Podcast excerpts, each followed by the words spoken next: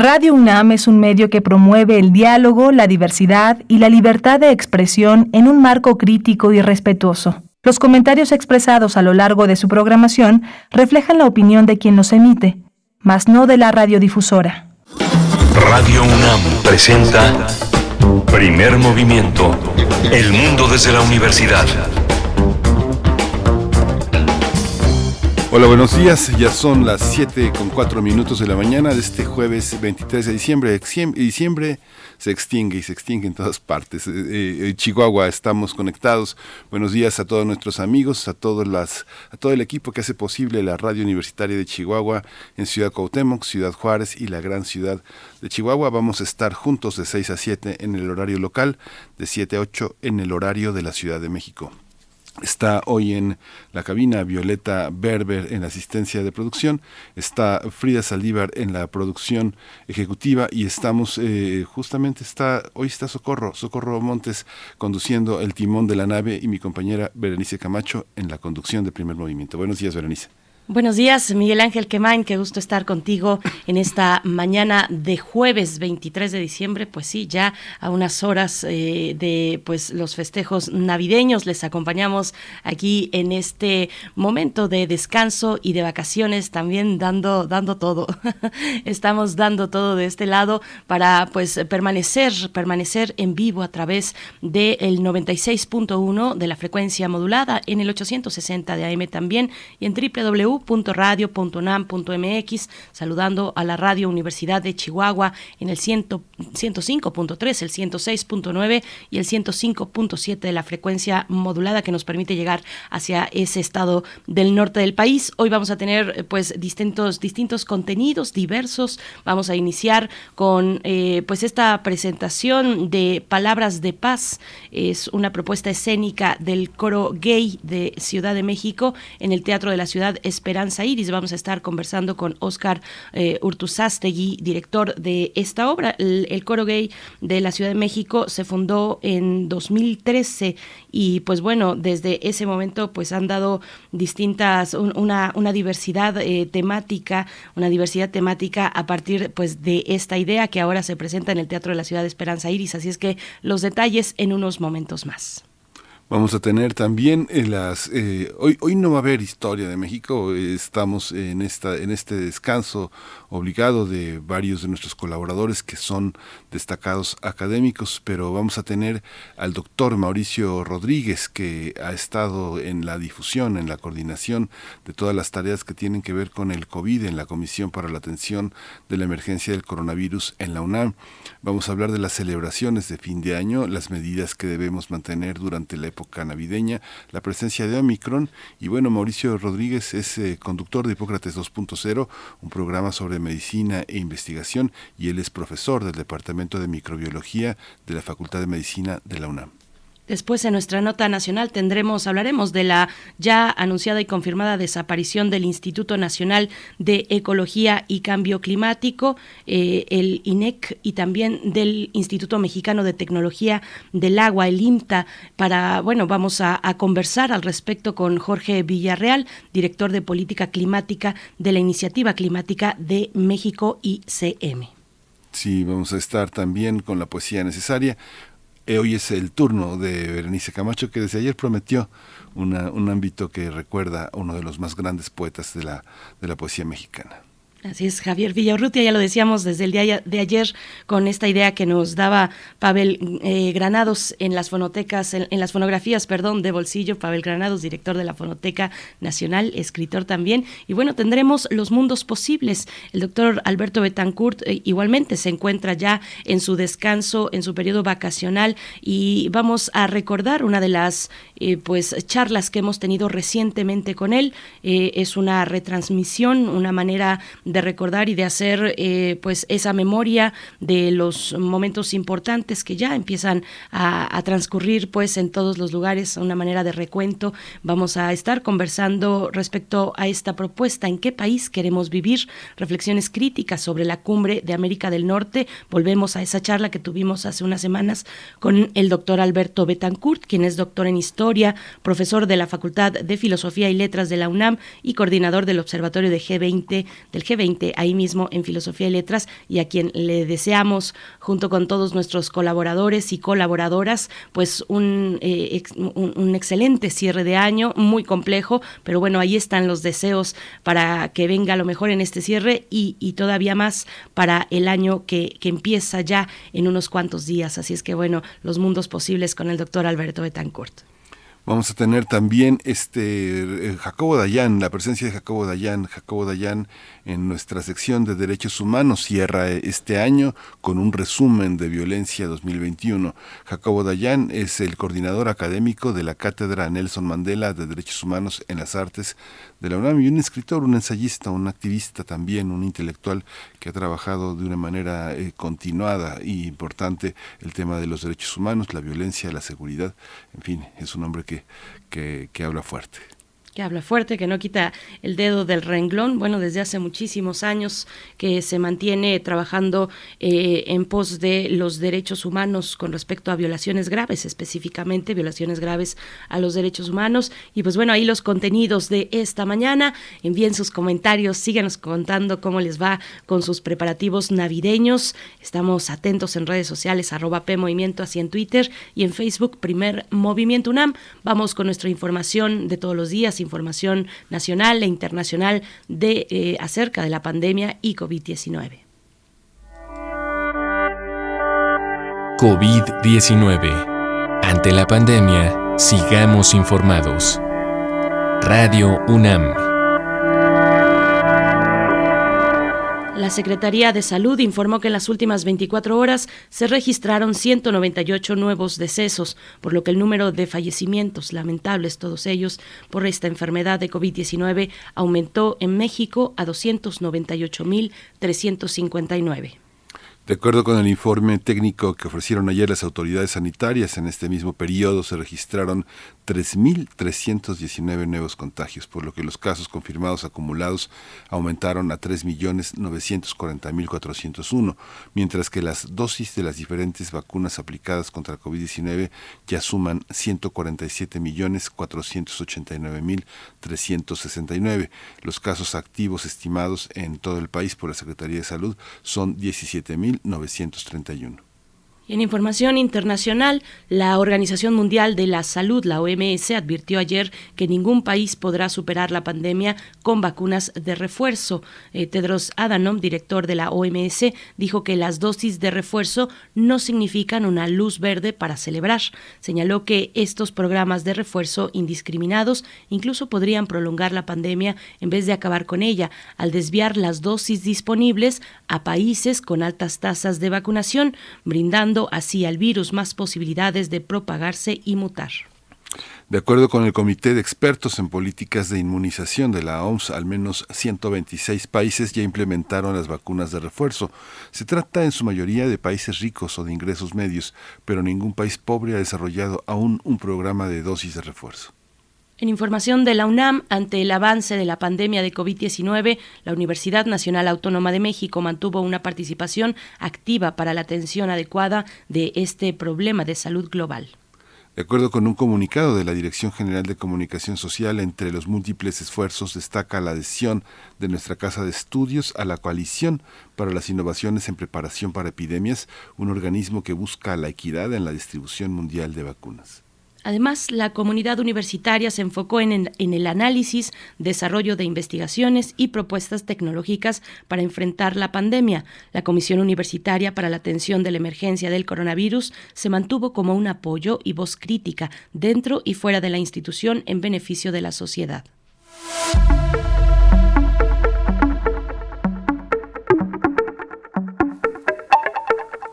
El programa México 500 invita a disfrutar del concierto de la Academia de Música Antigua de la UNAM bajo la dirección de Samuel Pascoe, titulado Cinco siglos de música, el esplendor catedralicio. Es un programa conformado por piezas escritas por dos de los más importantes compositores novohispanos de los siglos XVII y XVIII, Juan Gutiérrez de Padilla y Manuel de Sumaya.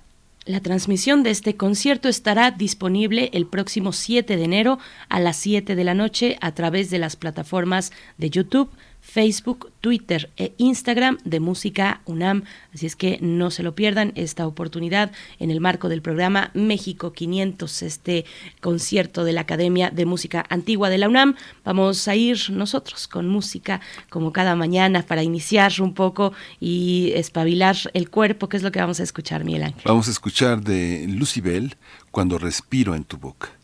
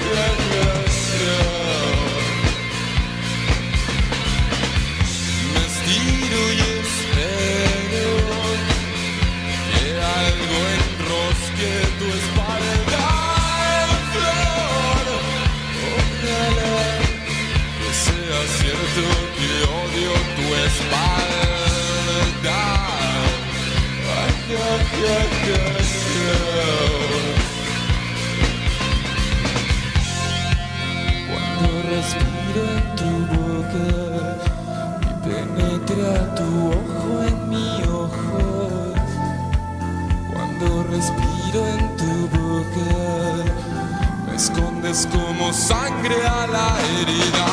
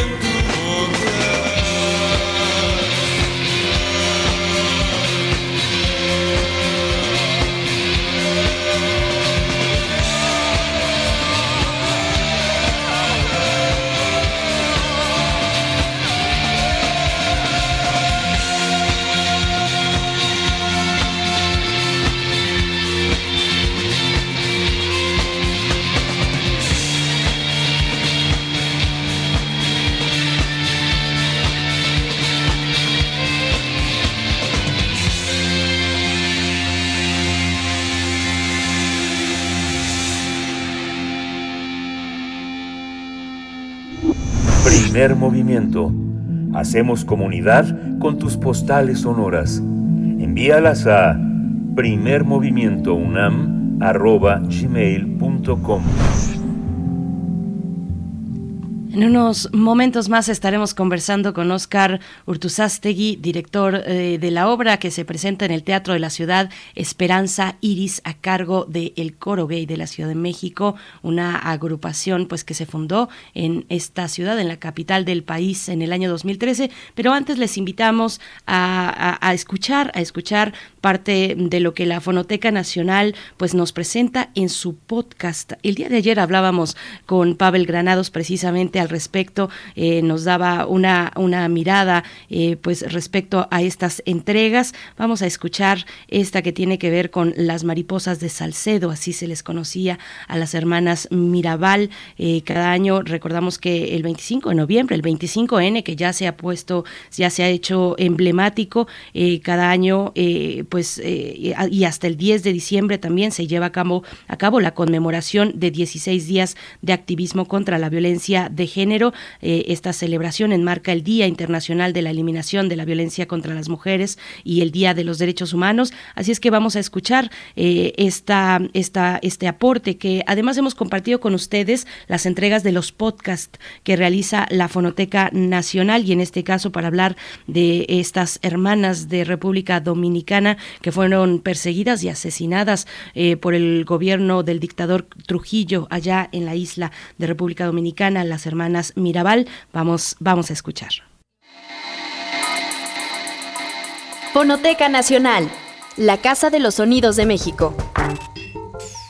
Esta semana, Las Mariposas de Salcedo, las hermanas Mirabal,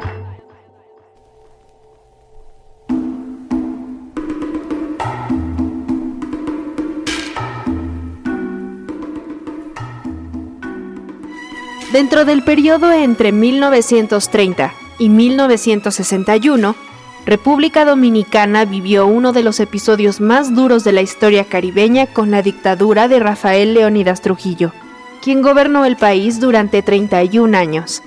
Algunos críticos consideran su dictadura como una de las más sanguinarias de América Latina, y es conocida como la era de Trujillo. Rafael Leónidas Trujillo, en 1930, es jefe de Estado Mayor de la Guardia Nacional, organismo creado y entrenado por los invasores yanquis. Asalta el poder y cimenta una dictadura de larga duración. Trujillo comete crímenes y saqueos de exagerada dimensión.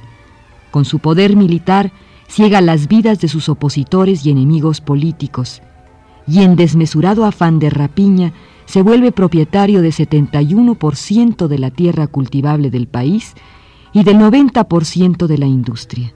En mayo de 1961, la Agencia Central de Inteligencia de la Unión Americana, la CIA famosa, dispone asesinar a su otrora socio. En un féretro gris y con sus botas grises, termina sus antaño dorados días el dictador del Caribe. Hasta 1963, se realizan las primeras elecciones democráticas. De ellas sale electo Juan Bosch. Siete meses dura en la silla presidencial el escritor dominicano. Un golpe de Estado lo derroca. Vuelven los militares del trujillismo. En abril de 1965 estalla la rebelión constitucionalista que encabeza el patriota coronel Francisco Camaño Deño. En mayo de ese mismo año, los Marines norteamericanos invaden la isla. Son 35.000 infantes de marina.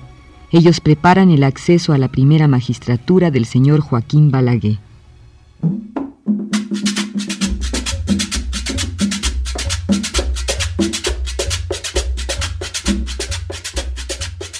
La era de Trujillo está marcada por mecanismos de control social basados en la represión, tortura, persecución, vigilancia, encarcelamientos y demás métodos punitivos.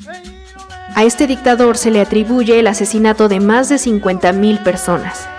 Dentro de este periodo surge la historia de tres mujeres que representan la lucha y la valentía de la disidencia en contra del gobierno trujillista. En su memoria actualmente se conmemora el Día Internacional de la Eliminación de la Violencia contra la Mujer cada 25 de noviembre. Y a su vez se realiza la campaña 16 días de activismo contra la violencia de género, que va del 25 de noviembre al 10 de diciembre de cada año.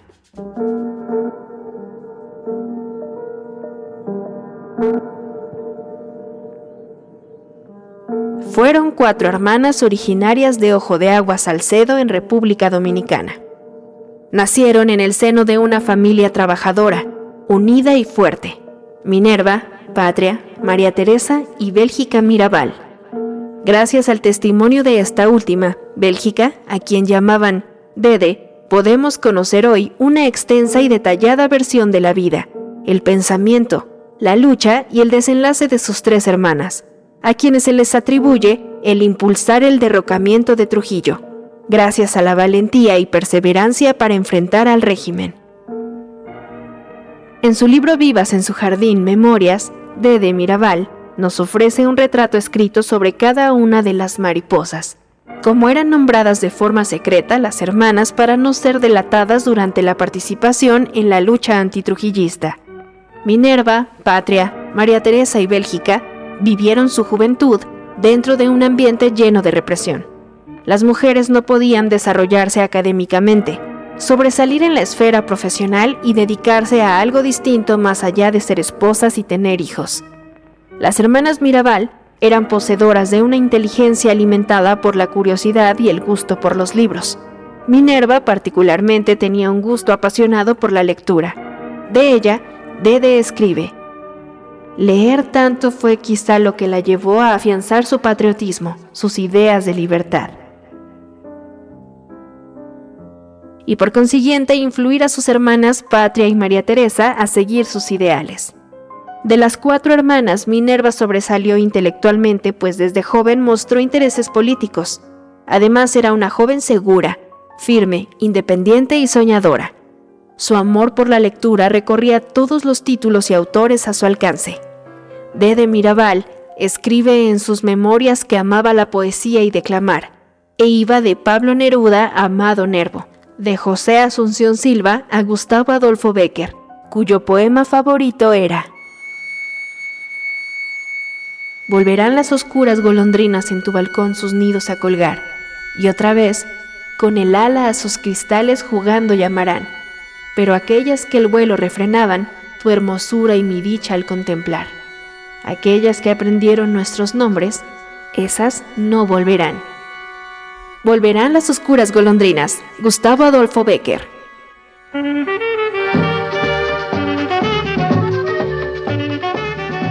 Para cuando las hermanas Mirabal alcanzaron la juventud, el país llevaba ya algunos años bajo el gobierno trujillista y la represión iba en ascenso.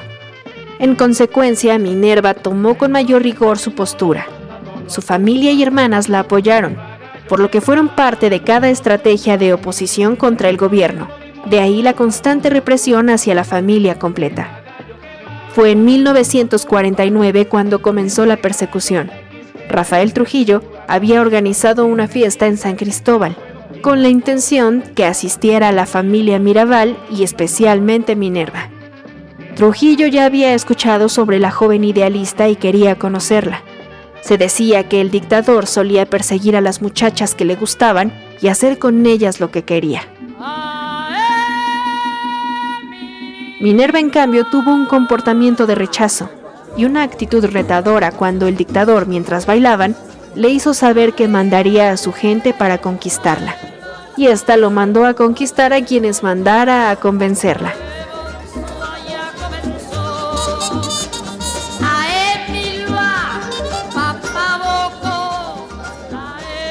Entre lo tenso de la situación, la familia aprovechó algunas distracciones para irse. Ante este acontecimiento, Dede narra que, él, un todopoderoso, un hombre temido por todos al que nadie contradecía por miedo, porque mandaban a matar a cualquiera que se le opusiera, y aparece Minerva, una mujer temeraria que se atreve a decirle que conquistaría a quienes él mandara a convencerla. Esta anécdota, además de ser un modo elegante para eludir a un galán, fue una gran ofensa para Trujillo.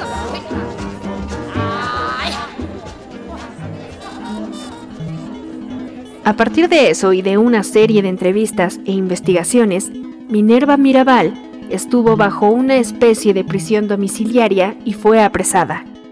Patria Mirabal, además de haber sido encarcelada junto con María Teresa, intentó continuar su vida con normalidad. Una década después, en 1953, intentó continuar sus estudios, proyecto que también le truncó Trujillo.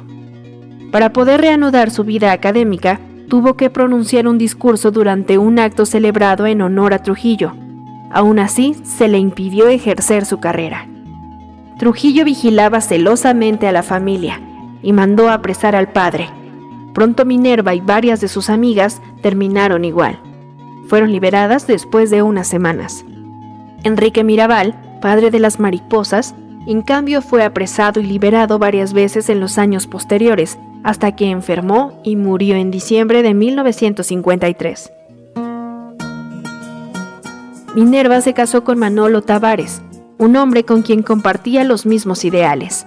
Dede Mirabal describe que era un hombre joven, muy atractivo, alto, apuesto, culto, que se expresaba con brillantez, que encantaba con su verbo. Había estudiado medicina en Chile y ahí conoció a intelectuales y escritores importantes como Pablo Neruda, quien le prologó un libro contra Trujillo. Las cuatro hermanas contrajeron matrimonio, formaron familias con hombres con quienes compartían sus ideales de patriotismo y libertad, gracias a lo cual afianzaron su lucha. En conjunto, unidas y firmes, crearon el movimiento revolucionario 14 de junio, con el que demandaban la decapitación de la tiranía, la celebración de las elecciones libres cada cuatro años, una reforma agraria y la aprobación de una nueva constitución mediante una asamblea constituyente.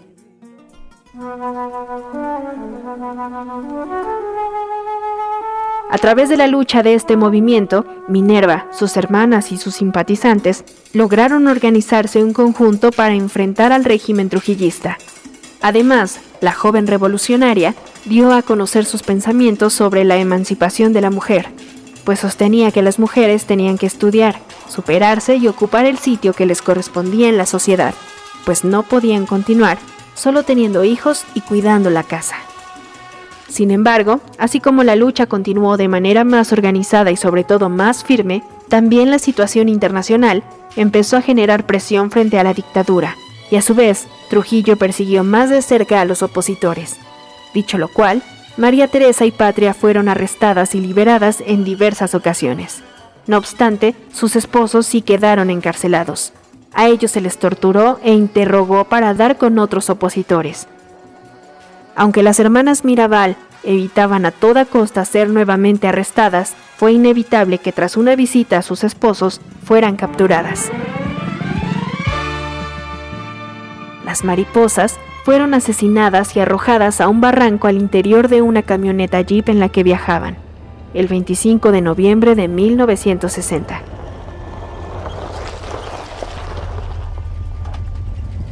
El acontecimiento fue hecho pasar como accidente, y así fue anunciado.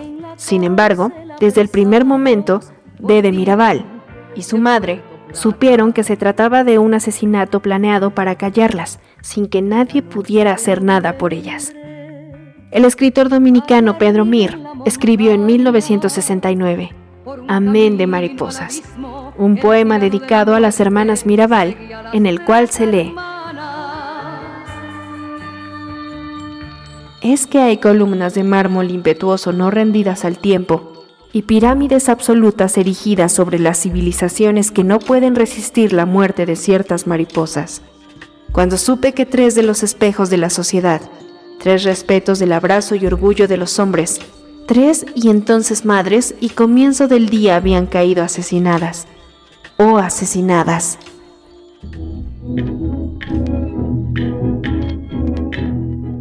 Esta tragedia tuvo un enorme peso para el pueblo de Salcedo y en la sociedad dominicana, contrario a lo que Rafael Trujillo esperaba. El homicidio incrementó la presión contra su gobierno y el descontento del pueblo dominicano. Surgieron manifestaciones y el 30 de mayo del año siguiente, el dictador fue asesinado. Después de 31 años de dictadura, del benefactor y generalísimo Rafael Leónidas Trujillo Molina, Aparentemente, solo queda hoy en la República Dominicana una ruinosa figura de cemento invadida por las malezas de San Cristóbal. Solitario paisaje marítimo de la autopista a Río Jaime. En ese sitio, entre los árboles quemados por el salitral y la costa rocosa que la autopista rodea, el benefactor, ya declarado inservible por la Casa Blanca, fue muerto a tiros el 30 de mayo de 1961. Los asesinos fueron algunos de sus propios cortesanos, asesorados directamente por la CIA.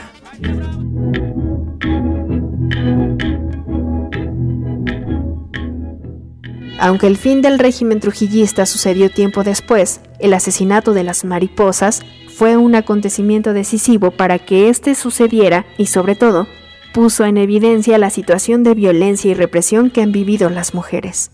A partir de la muerte de sus hermanas, Bélgica Adela, apodada Dede, así como su madre, viudos de las hermanas, quienes conservaron la vida, y otros familiares, amigos y simpatizantes de la lucha a la que ellas se entregaron, no dejaron de luchar hasta dejar la memoria de las hermanas en el lugar que merecían, como unas luchadoras incansables que buscaban la paz y el respeto para todo el pueblo dominicano.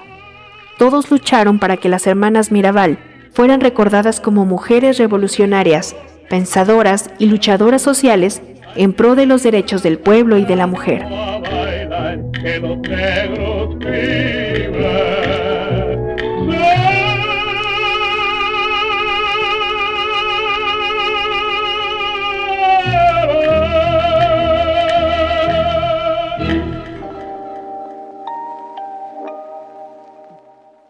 En reconocimiento a estas mujeres, la Organización de las Naciones Unidas, ONU, estableció el 25 de noviembre como el Día Internacional de la Eliminación de la Violencia contra la Mujer.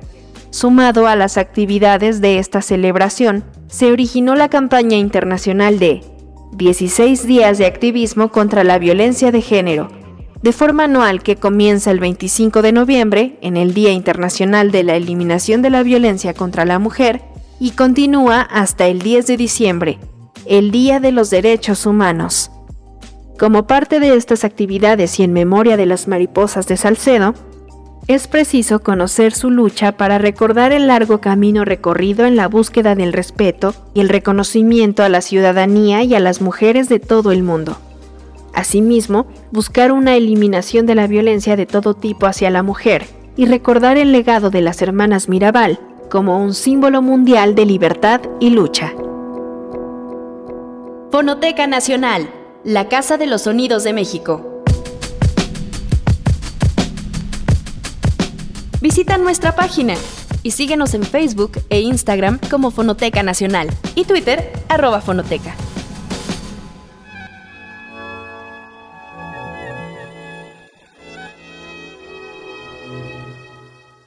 Los documentos sonoros presentados en este podcast forman parte del acervo de la Fonoteca Nacional dentro de las colecciones Enrique Ramírez de Arellano, Radio UNAM, Manuel Enríquez, Juan Arturo Brennan y Radio Educación. Primer movimiento. Hacemos comunidad en la sana distancia.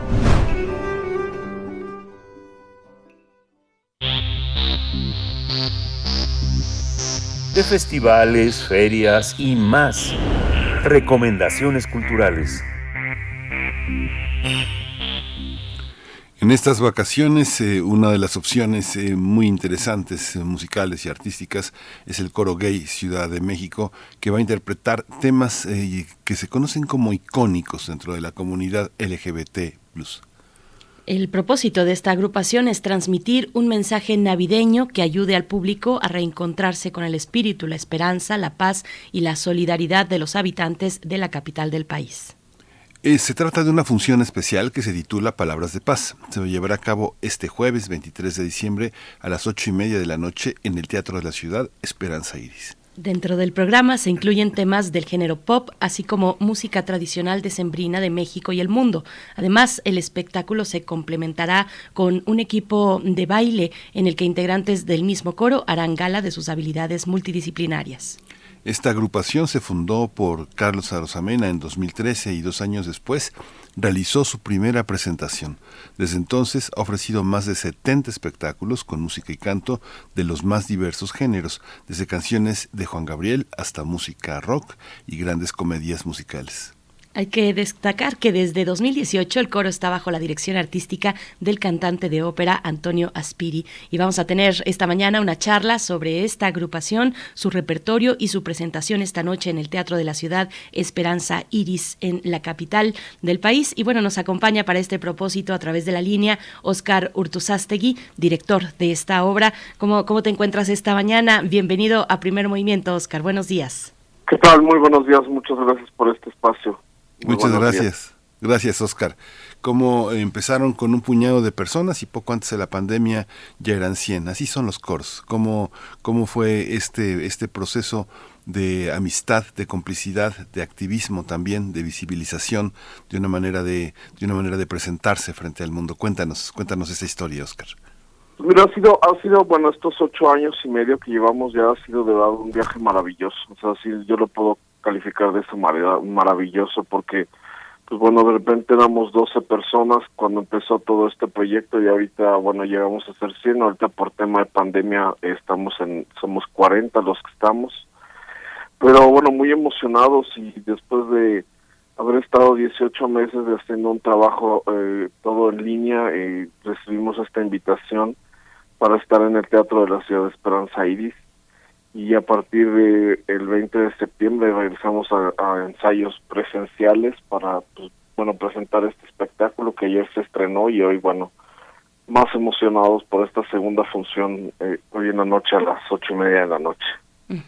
Y más adelante te vamos a pedir los detalles, pero, pero me gustaría eh, que nos compartieras un poco de la historia de este coro, cómo surgió esta iniciativa en 2013.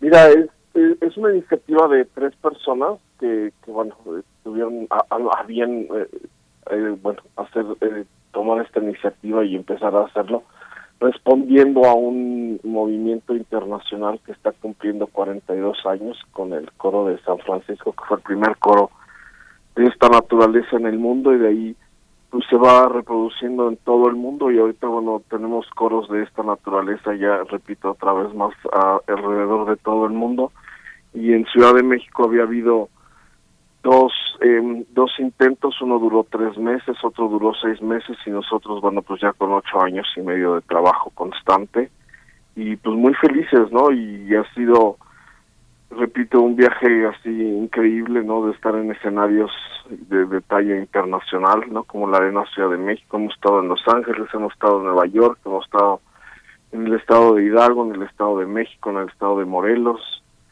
Acompañamos a Mónica Naranjo en su gira como el coro oficial, entonces estuvimos en Guadalajara, en Puebla, Monterrey, Ciudad de México.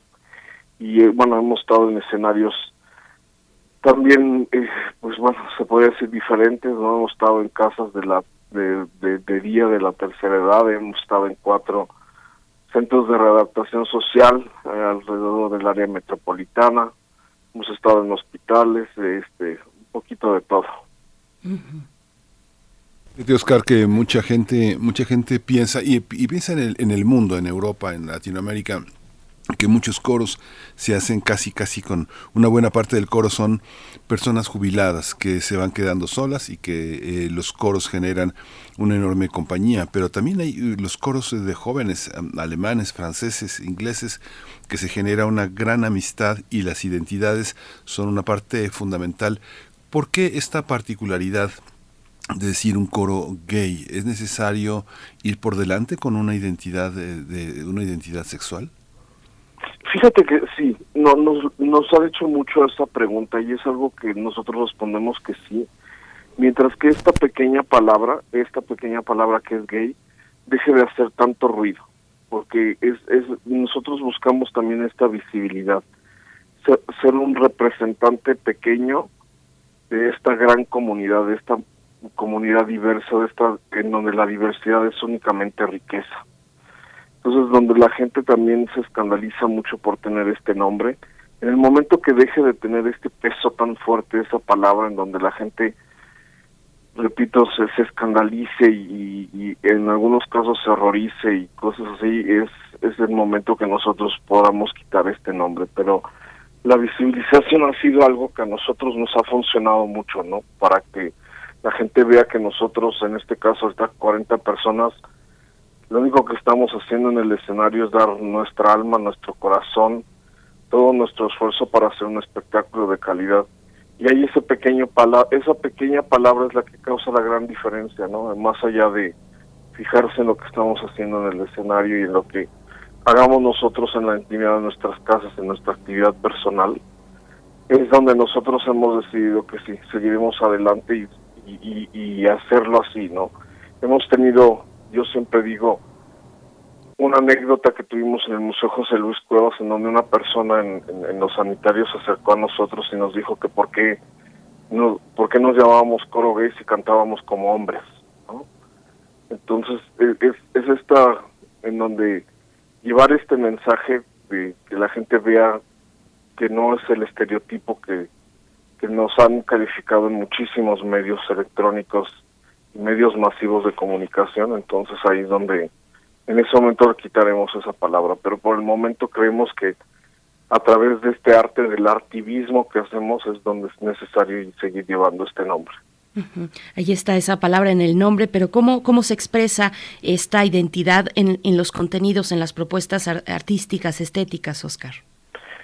Mira, mucho es, eh, bueno, a través de la, música, como bien lo decían en la introducción, ¿no? O sea, es darle eh, eh, esta visibilización con, con la música que ha sido icónica para nosotros, ¿no? Hemos cantado Queen, hemos cantado canciones de Gloria Trevi, de Lady Gaga, de, Juan Gabriel, ¿no? Y esto es llevarlo, pero también con este toque siempre de, de mucha alegría y de mucho, siempre con mucho respeto hacia nuestro público pues donde también hacemos gala de, de, esta maravillosa, en donde la diversidad es únicamente riqueza. Lo decían, tenemos un cuerpo de baile que sale de personas que hacen, que están dentro del coro. En este caso, el vestuario, la, la escenografía, todo esto sale dentro del, del mismo del mismo colectivo y eso ha sido pues maravilloso. Pero también pues manifestarnos en donde hemos salido en tacones, hemos salido con maquillaje, este, nos pintamos a veces las uñas, a veces no, a veces sí. Entonces ahí es donde, bueno, hacemos mucha gala de esto, ¿no? También de, de, mostrar esta libertad siempre con un respeto enorme, pero mostrar esta libertad y, enseñando lo que cada quien somos, ¿no? Insisto, insisto mucho en la parte de, de la amistad al interior de los coros, porque es una, es una actividad que que no, lleva tanto tiempo. Bueno, ustedes mismos señalan que hay que tener disponibilidad de 25 horas al mes, 25, 30 horas al mes, pero que es algo que pueden, pueden hacer personas de toda de todas clases de todas eh, de, toda proveniencia eh, en el propio grupo hay todas las profesiones. Cuéntanos un poco esta parte de las historias. Yo me imagino mucha gente que le cuesta ese trabajo dificultad esa valentía de salir del closet que tiene que mantener una, una un perfil heterosexual en empresas que son muy autoritarias muy castrantes y que tiene ese espacio de ser eh, el mismo o eh, en, un, en un espacio de amistad y de, y de cobijo. ¿Cómo, son, ¿Cómo han sido estas historias? ¿Qué profesionistas, qué perfiles, qué espacios de libertad han conseguido las personas que a través del canto han logrado decir lo que en propia voz no, no se puede?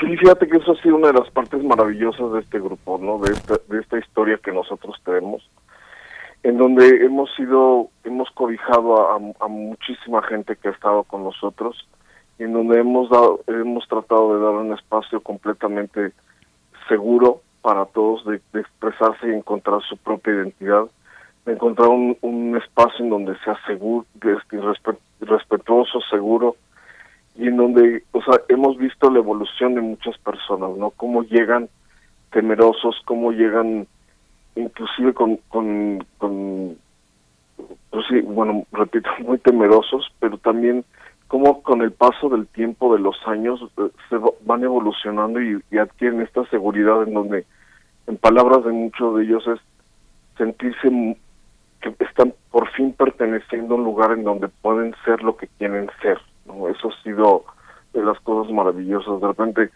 en, en ocasiones cumplir también muchos sueños, ¿no? En, una ocasión yo lo tengo muy presente, uno de los compañeros cantando en el Zócalo en una marcha del orgullo con la plancha del Zócalo completamente lleno, se baja y dice, yo esto no me lo hubiera imaginado en ningún momento y, y rompieron un llanto con una con un sentimiento maravilloso, ¿no? Cuando fuimos a Nueva York hay muchas personas que, bueno, en su vida hubieran imaginado estar allá y haber estado en un escenario, entonces ha sido eso, ¿no? Ha sido el, el, el, darles este cobijo y el, el en, muchas ocasiones, y ahorita en tema de pandemia lo vimos, en donde varios, varias, varias tuvieron que regresar a sus hogares maternos para, pues bueno, por todo este cambio que vivimos y, no estaban en un lugar seguro y su único refugio era pues, estos ensayos en línea, que es en donde podían pues, ver a sus compañeros y compañeras y compañeros del coro, ¿no? Entonces ha sido eso, ha sido algo maravilloso, ¿no? Nosotros entre lo, el único requisito que ponemos en el coro es para que entren es que tengan sean mayores de 18 años, no importando el género, no importando la preferencia, no importando absolutamente nada y bueno, obviamente con una audición artística, pero eso pues bueno abre todo este increíble abanico, ¿no? De toda la comunidad, inclusive pues, también heterosexuales que, que se consideren pues gay friendly, ¿no? O amistosos hacia la comunidad LGBT, pues puedan estar también con nosotros. Eso ha sido de verdad una de las partes, la responsabilidad enorme que tenemos como mesa, mesa directiva y dirección artística de cobijar y de, dar causa a estas personas. Ahorita en este espectáculo lo van a ver el, la persona que hace toda la conducción, es una persona que se considera es queer, ¿no? Es esta, esta parte de del acrónico LGBT en donde pues él es queer, pues su identidad es no binaria, entonces ha, ha sido pues ha sido su desarrollo hasta llegar a donde está ahorita él, ¿no? O ella, Eh, eh, y bueno, a mí me interesa también preguntarte como director, además, eh, el desafío de cantar y bailar, que, que, es grande, no es menor. ¿Cómo, ¿Cómo se preparan para sumar con el cuerpo lo que ya exponen desde la voz, el movimiento mientras se canta también? ¿Qué desafíos plantea para ti como director, por ejemplo? ¿Cómo, ¿Cómo se prepara el coro para esta cuestión? Por poner un ejemplo, el bowing, que es uno de los bailes icónicos de, de la diversidad, y pues requiere una, una práctica y una eh, pues resistencia física importante. No digo que sea el bowing necesariamente el tipo de movimientos que ustedes emplean, pero, pero cuéntanos un poco de esa parte, el movimiento, el canto y el bailar.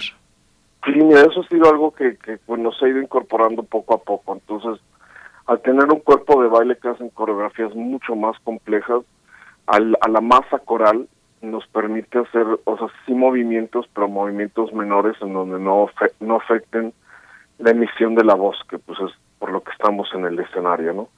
Tenemos ahorita al maestro Alberto Alberto Salgado, que está como nuestro coreógrafo oficial, y el trabajo que él ha hecho es extraordinario, ¿no? En donde sí ha sido un reto para muchos. Yo, yo en primera persona lo voy a decir, porque sí este, tengo como dos pies izquierdos, pero a, base de mucho trabajo, de mucho ensayo también, de, de, de definitivamente de, estar con esta disposición, de estar abiertos a permitirnoslo hacer, el resultado es maravilloso, la verdad. Y repito, no, al, tener este cuerpo de baile que sí, ellos sí hacen manometas y suben y bajan y bueno, todo, pero nosotros el cuerpo coral es un poco menor, pero ha sido ha sido de las partes que se han ido incorporando. Yo sí lo voy a mencionar porque en una ocasión en una clase maestra que nos dio la eh, Regina Orozco, es donde incorporamos eh, esta parte del voguing. Entonces, eso fue algo que, hasta el día de hoy seguimos utilizándolo y, y ha sido, es un resultado increíble cuando lo hacemos ante el público, ¿no?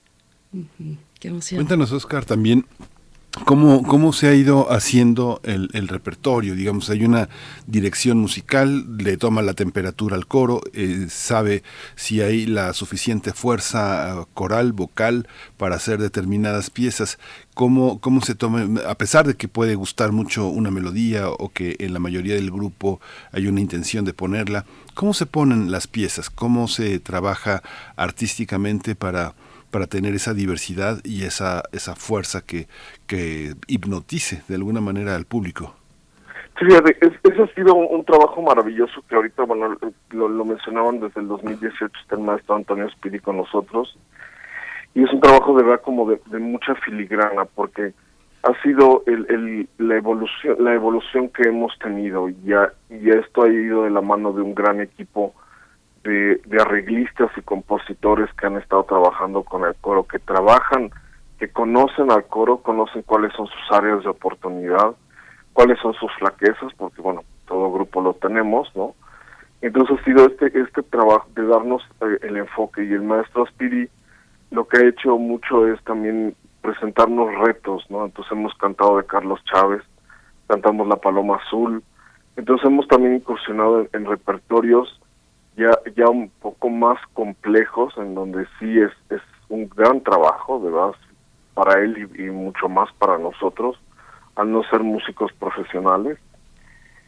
Y, y eso ha sido increíble porque pues, el coro y ahorita ayer en los comentarios que recibimos terminando el concierto ha sido que la evolución vocal del coro ha sido maravilloso. Y ahorita, bueno, ahorita este espectáculo va a tener la característica, que presentamos dos em, piezas que fueron escritas específicamente para el coro de Ciudad de México. Una se llama Luces de Ciudad, del maestro Enrique Dun, y la otra se llama En ti me veo, del maestro Sergio Cano. Eso fue una, una iniciativa que tuvimos eh, con una convocatoria en, temporada de pandemia y, y, salió este resultado y son dos piezas maravillosas que, que, bueno van a poder escuchar en vivo hoy todavía. Pero pero ha sido eso no o sea este trabajo en donde escuchar mucho lo que lo que se lo que está ahorita de moda por llamarlo así dentro de la comunidad también en el gusto popular pero también con cosas ya más más finas por decirlo. Y también con alianzas increíbles con México de Colores por ejemplo que es una compañía de danza folclórica y ellos pues así nos han dicho bueno vamos colaboramos juntos pero tenemos que montar repertorio entonces hemos hecho música mexicana, por llamarlo así, ¿no? De corte un poco diferente a la música pop, pero eso ha sido también un resultado increíble. Pues Oscar, cuéntanos un poquito más del repertorio para este espectáculo y, los detalles del mismo Palabras de Paz que se estará presentando esta noche a las 20.30 horas, a las 8.30 de la noche en el Teatro de la Ciudad de Esperanza Iris.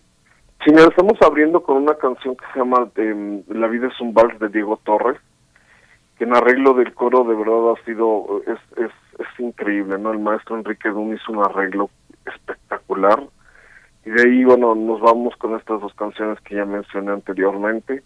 Estamos, eh, es, es un, la primera parte es un poco más eh, introspectiva, estamos con una canción que se llama eh, Ciudad Hermosa, es de, una comedia musical. Eh, estamos también con otra canción que se llama Home, también de, un, de una comedia musical. Y estamos eh, con esta alianza maravillosa de México de Colores, en donde tenemos un, pequeño popurrí en donde va a entrar Juan Gabriel, Gloria Estefan, está la canción de Mi Ciudad y otra composición que es original para, para este grupo interpretada por nosotros de México de Colores. Y la segunda parte es donde ya entramos de lleno a la parte, pues bueno, de, estas fiestas decembrinas. Entonces estamos con el año viejo, que es esta cumbia maravillosa. Después tenemos dos, dos eh, poporrís, uno de, villancicos mexicanos y tenemos otro de villancicos eh, latinoamericanos. Todo esto ha sido también a través de, de esta alianza que hemos logrado por coros de esta naturaleza en donde ya por suerte también en América Latina se está reproduciendo este este movimiento entonces por eso decidimos incorporar eh, villancicos latinoamericanos. Estamos bueno de Mara, Mariah Carey estamos cantando el All I Want for Christmas. Después otro que es una cosa ayer salió espectacular oh Holy Night. Y bueno y cerramos con con, con bueno, hay una sorpresa al final. Y también cabe mencionar que durante el espectáculo vamos a tener un invitado de la ciudad de Pachuca Hidalgo y este donde pues este es este gran eh, homenaje que estamos haciendo a, a, la comunidad o a las personas trans. Pues muchísimas gracias, Oscar Urtuzastegui. Eh, es muy interesante la convocatoria. Siempre hay posibilidad también de sumarse al coro, seas gay o no seas gay, porque hay muchas personas que tienen un amigo, un hermano, un compañero este gay y yo creo que también lo que ponen como requisito es únicamente ser mayor de 18 años y tener disponibilidad para los ensayos. ¿Es así, Oscar? Exactamente, justo así. Bueno, felicidades, felicidades para esta noche. Muchas gracias. Vamos a ver música, ¿verdad, Berenice del coro? Así es, Oscar, nos vamos a despedir precisamente con una interpretación del coro gay Ciudad de México, This Is Me, si, si tú nos puedes dar un poquito de contexto. Sí, claro, bueno, todo esto fue alrededor de la, de la época en donde, bueno, estuvimos eh, bueno, fuimos, hicimos también los coros para Hugh Jackman cuando estuvo aquí en México y bueno, es parte de los de alguno de las comedias musicales donde pues él, él tomó para este esta presentación y, y bueno, y definitivamente esa esa esa pieza en especial habla de pues del empoderamiento de, de, cada uno de nosotros, nosotras, nosotras, ¿no? De, decir, esto soy yo. De identidad, además. Muchas gracias. Gracias, Oscar Urtuzastegui, director de esta obra, Palabras de Paz, que se presenta esta noche en el Teatro de la Ciudad de Esperanza Iris. Muchas gracias. Hasta pronto. Hasta pronto. Buenos días. Vamos con música y nos despedimos de una vez de la Radio Universidad de Chihuahua. El día de mañana todavía nos encontramos en vivo a las 6 de la mañana, horario de Chihuahua. Vamos con la música y después al corte.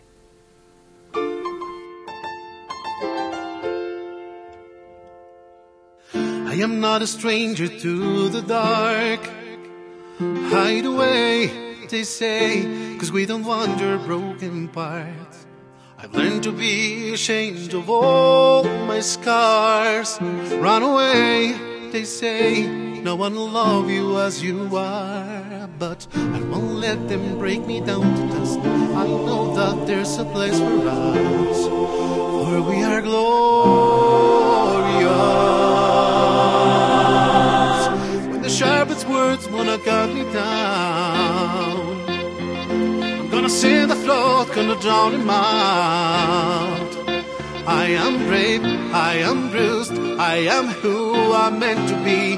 This is me. Look out, cause here I come.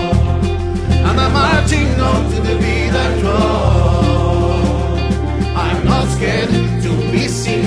I make no apologies. This is me.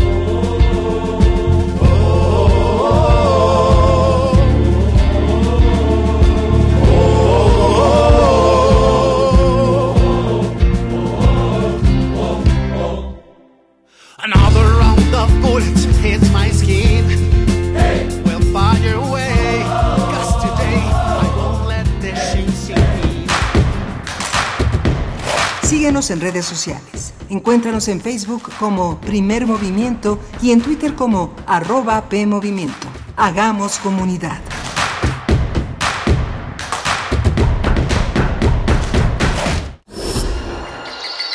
Creemos en un mundo donde se escucha toda la música, toda la música, donde el conocimiento esté abierto al mundo, donde se ame de todas las formas. Ese mundo es posible y vamos a pelear por él. Resistencia modulada. De lunes a viernes de las 20 a las 23 horas por el 96.1 de FM, Radio UNAM. Experiencia sonora.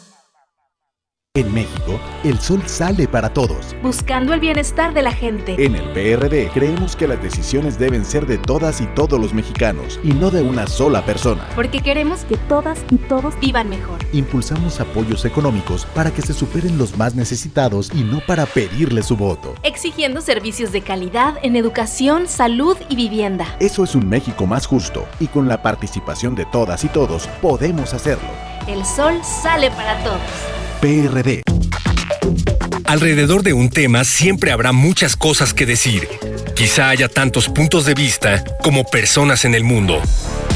Únete a la revista de la universidad donde convergen las ideas. Jueves a las 16 horas, después del corte informativo. Disentir para comprender. Radio UNAM, Experiencia Sonora.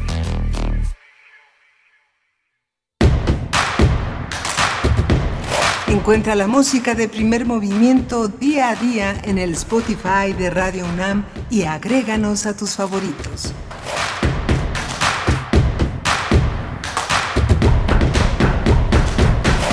Muy buenos días, queridos amigos, amigas de Primer Movimiento de Radio Universidad. Nos encontramos de vuelta en la segunda hora de transmisión, un poquito con la voz todavía lastimada, pero seguimos aquí, seguimos aquí acompañándoles en estas vacaciones. Hoy es jueves, jueves ya 23 de diciembre, pues todo se empieza a preparar, seguramente la ciudad empieza a ponerse también un poco caótica y así irá hasta el 20, hasta el 24, eh, poco antes de la de la madrugada y de y de y del 25 de diciembre, así es que hay que tomar precauciones. Les acompañamos como sea en esta mañana de jueves. Saludo a quienes se encuentran en cabina aquí en Ciudad de México. Está Socorro Montes en los controles técnicos, Violeta Berber en la asistencia de producción y Frida Saldívar en la producción ejecutiva con el resto del equipo atentos como cada mañana. Y bueno, siempre es un placer saludar a la radio Nicolaita. Cuéntenos si nos escuchan desde allá, cómo se preparan en Morelia para estas fiestas. Les saludamos en el 104.3 de la frecuencia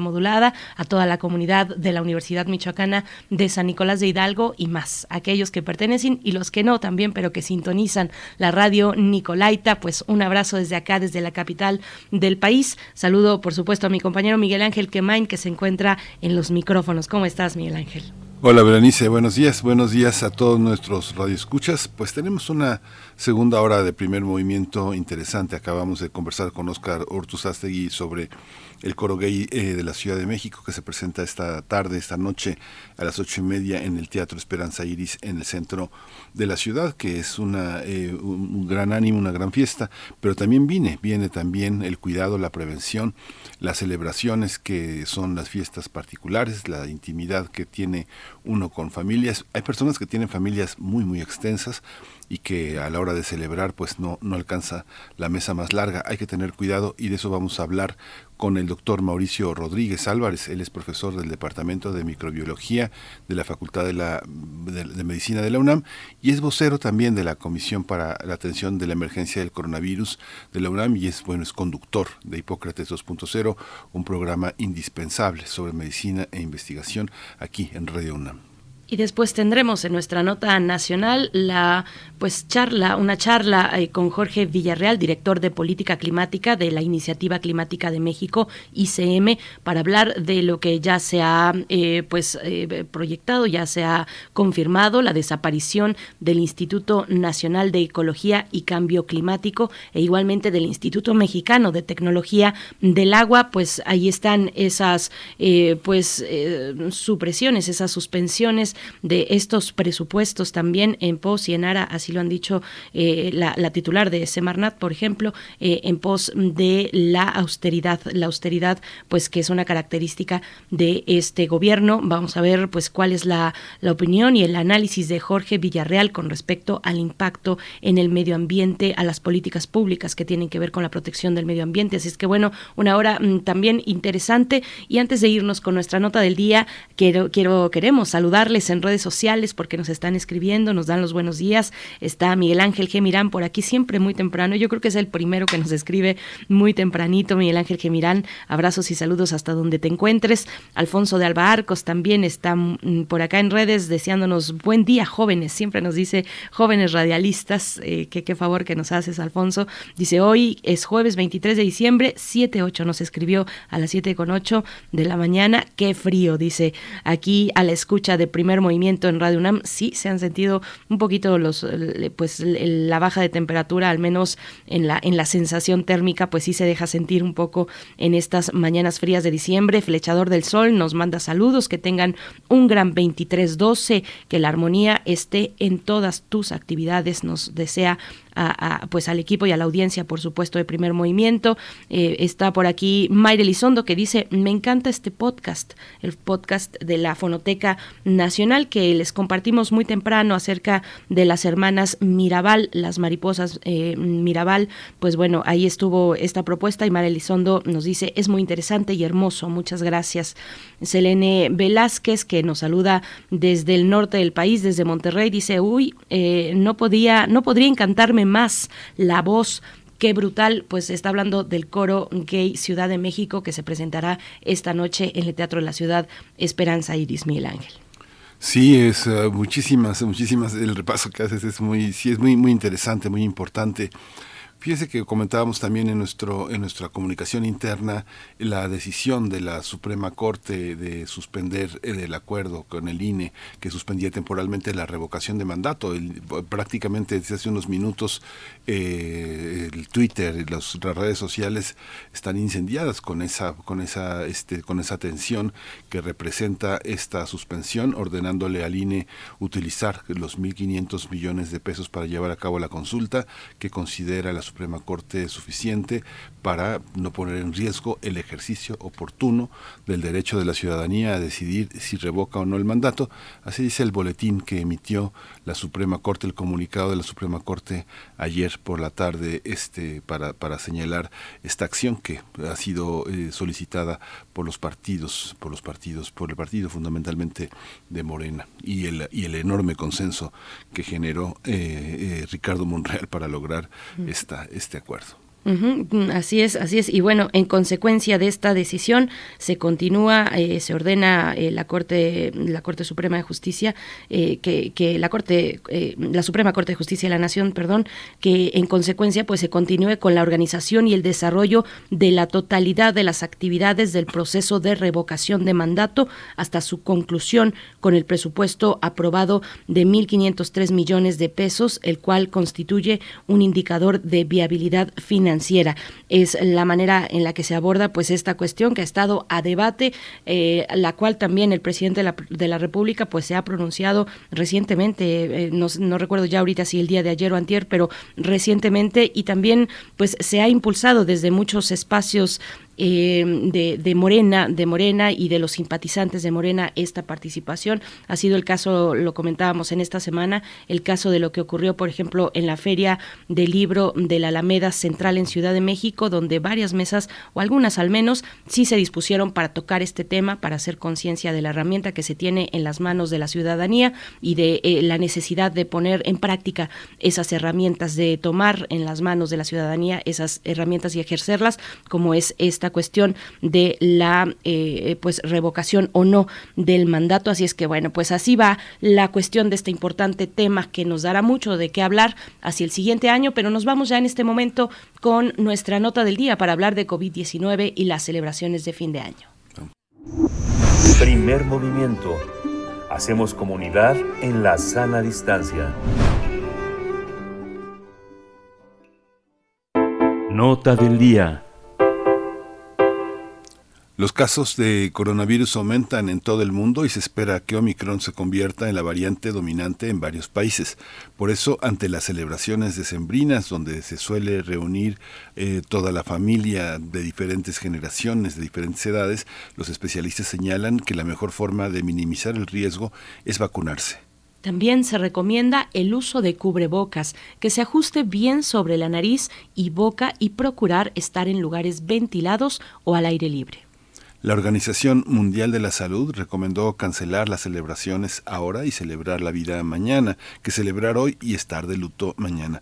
Asimismo, las autoridades sanitarias se encuentran atentas al aumento de contagios por la variante Omicron del SARS-CoV-2. Hasta ahora, hasta el momento, la Secretaría de Salud ha detectado a 23 personas positivas a la variante Omicron de COVID-19, las cuales presentan síntomas leves, no han requerido hospitalización y 70% de ellas no había sido vacunada. Es importante destacar este dato. Vamos a conversar sobre estas medidas sanitarias que se deben mantener o reforzar en esta época del año frente a la pandemia de COVID-19 y el incremento de casos por Omicron. Hoy está con nosotros el doctor Mauricio Rodríguez Álvarez, como les habíamos anunciado, él es profesor del Departamento de Microbiología de la Facultad de Medicina, conductor de Hipócrates 2.0, programa sobre medicina e investigación y bueno, él es vocero de la Comisión para la Atención de Emergencia del Coronavirus de la UNAM y pues un amigo, un amigo indispensable, como todos los amigos importantes de primer movimiento.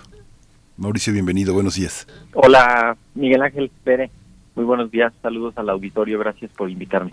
Gracias, Mauricio Rodríguez. Gracias por estar aquí y para hacer este cierre. Y te robamos un poquito de tus vacaciones también. Nosotros seguimos en este, en esta semana todavía en vivo y te agradecemos mucho que, formes parte pues de este cierre con un mensaje tan importante como este, porque estamos en unas fiestas de fin de año pues muy distintas de lo que tuvimos el año pasado, por ejemplo, ¿no?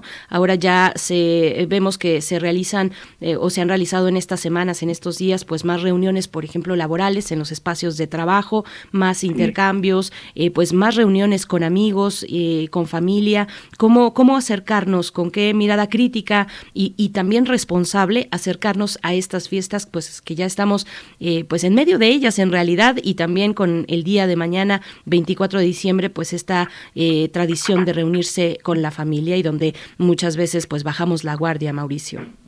Sí, pues mira, creo que hay que considerar algunos elementos para entender que, que, no es tan fácil de pronto decir, este, no se junten. Hay, hay un componente, pues, psicológico, social, muy, muy fuerte, muy cargado en estas fechas, ¿no? Entonces, eh, de pronto, ese discurso de, de no juntarse eh, cuesta trabajo que, que llegue y a veces genera más resistencia. El otro punto es identificar y reconocer los momentos epidémicos están ocurriendo de manera simultánea. Eh, por un lado, algunos países de Europa, Estados Unidos, eh, están teniendo lo que podría ser el, el mayor número de casos diarios registrados eh, de toda la pandemia. Y por el otro, México está registrando pues prácticamente los valores más bajos de casos diarios.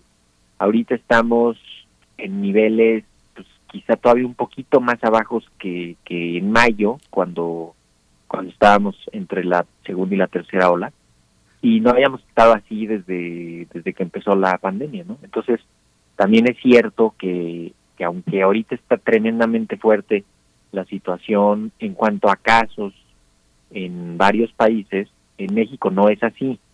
Entonces, eh, pues de pronto aplicar estas medidas generales de todos, todos parejos, pues cuesta trabajo también que, eso tenga un poco de sentido. Que esto no nos sirva para, entonces aquí está padrísimo y vamos. Al contrario, de ver cómo se aceleran las curvas epidémicas con Omicron, pues lo que dice uno es hay que tener muchísimo cuidado aquí. Entonces hay que, si es que alguien se va a reunir, y se va a celebrar estas fechas, pues hay que hacerlo con precaución y extremando las, las medidas individuales y, generales de grupo para que su encuentro sea pues lo más seguro posible, ¿no? Que creo que eso es eso es donde hay que detenerlo. Pensar, ¿cómo, ¿cómo pensar, Mauricio, desde distintos horizontes del país? el, el, nivel de contagio. Yo le comentaba ayer, antier, eh, hice una larga caminata, de, digamos, de la, de la Alameda al Zócalo y era, digamos, ya el 5 de mayo era imposible no rozarse con la gente y tener como un contacto muy estrecho. La llegada a los semáforos y la, y la feria que montaron en la, en la, este, en la explanada del Zócalo, pues la gente grita con los carruseles, con la ruleta rusa, este, con la ruleta, con la, con la una, rueda grande, enorme, no recuerdo cómo se llama. Pero todo este contacto no es peligroso. Bueno, sí hay riesgo en esos en esos sitios, eh, particularmente en ese podríamos decir que hay un riesgo además porque porque la mayoría de los que van a andar por ahí son niños y niñas, ¿no? Que, que seguramente no están vacunados. Eh, en, en las otras actividades al aire libre, en el espacio público, en donde la mayoría son adultos, la mayoría están vacunados, el riesgo eh, se reduce considerablemente.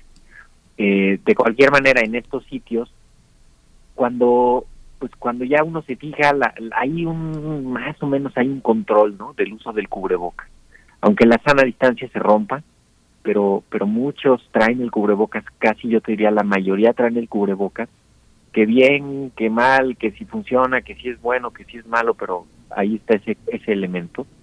La mayoría de los que están ahí estarán sanos, ¿no? También eso es, eso es importante. Y quizá donde habría que enfocar los riesgos sería y, las medidas es en, en, los espacios cerrados, ¿no? En donde en, en, lo privado.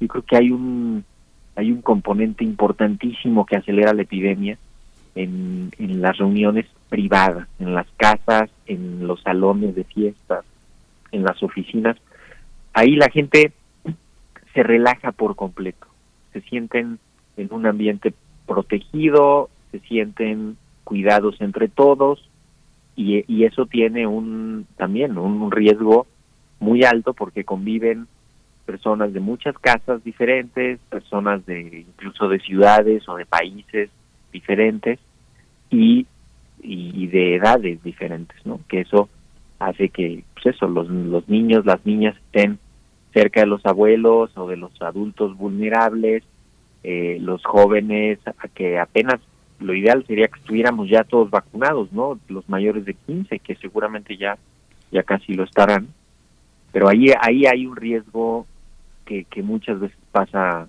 pasa inadvertido. Ahora que Miguel Ángel menciona pues esta feria del Zócalo que está ahí en la plancha del Zócalo en la Ciudad de México, eh, de pronto yo me he acercado a, esta transmisión que se hace en el canal Webcam México, pues es una práctica extraña que, tengo algunas veces por semana, pero un poco para ver lo que está pasando si es que no me acerco directamente al Zócalo. Y ayer reportaba un, lleno total, un lleno total y se veía ahí muchísima gente en torno a la plaza de, a la plancha del Zócalo capitalino con estos juegos mecánicos que están ahí dispuestos pues para el disfrute de mucha gente que como dices es importante después de tantas adversidades que hemos tenido doctor Mauricio Rodríguez. Pero bueno pasando eh, y siguiendo con el tema de las vacaciones pues algunos también se disponen a salir a ir a, las playas en, en, Acapulco. También se, se, reportan pues índices altos de ocupación. Eh, cómo cómo acercarnos a esta parte donde muchas veces las vacaciones son extensas son no solamente con nuestro núcleo más cercano o, con algún amigo o amiga, sino con familia extendida y nos vamos todos eh, alguna, a disfrutar de alguna playa. ¿Cómo, con, qué, ¿Con qué precauciones acercarnos a las centrales de autobuses, de, eh, a los aeropuertos? Cuéntanos un poco de esa parte también, Mauricio. Y, y, esto de irse como a encerrar, ¿no? De personas de varias casas diferentes que han estado expuestos a riesgos muy distintos, se van a ir a meter a una convivencia, ya sea en una casa o en un hotel o en algún sitio que, que van a estar ahí juntos varios días y les va a dar chance de que, de que se les meta ahí el contagio, ¿no? eh, hay, hay algunos, o sea, lo importante es identificar dónde son los mayores riesgos en, en los, durante los traslados, eh, en, en los camiones, en los aviones, eh, en, la, en el transporte público y quizá nada más con, con concentrarse en traer el cubrebocas todo el tiempo ahí, ya se reduce el, el riesgo, ¿no? Desde luego, si están enfermos, no viajen. También hay un problema ahí de a la gente le cuesta trabajo cancelar, sobre todo pues, si ya pagaste y si está ahí en juego la, la, la convivencia general. Imagínate que una familia de cinco se despierte con que uno tiene fiebre, ¿no? Y que hoy se van al paseo. Este, se van a tener que quedar los cinco, ¿no? Por la logística del viaje. Y entonces imagínate la pérdida y el, el, gasto, el, entonces, pues, ¿qué va a ser quizá lo más fácil que hagan? Pues vámonos, ¿no? Y ahí que se venga aunque esté mal y ahí se hace el contagio, ¿no? Por, porque no, por no, por no querer, por querer no interrumpir la dinámica del grupo. Entonces, eh, en, en todo momento usar el cubrebocas, solo viajar si están sanos, y, y también pensar en el, en el sitio al que vas, ¿no? ¿Cómo está la epidemia en el sitio al que vas? ¿Cómo está la epidemia en el sitio del que vas, ¿no? Del que, en el que tú vives.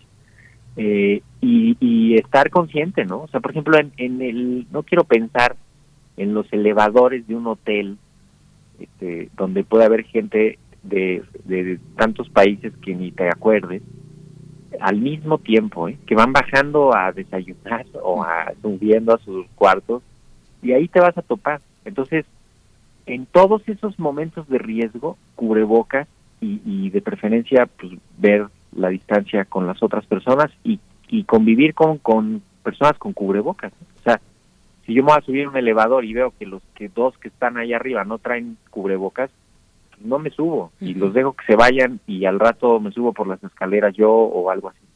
Igual en los en los sitios donde se pues, donde converge la gente, ¿no? En los lobbies, en las cafeterías, en las entradas, en, en los baños.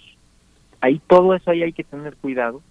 Más más más que cuando estás en tu uh, camastro en la playa y no, pues ahí quizá el riesgo es muchísimo más bajo, ¿no? Pero en los sitios donde ya puede haber encuentros cercanos, no digamos los bares, los antros, los centros nocturnos, que ahí son el sitio de más riesgo, porque está cerrado, porque hay ruido, la gente está gritando, se generan aerosoles, quién sabe si esté completamente ventilado.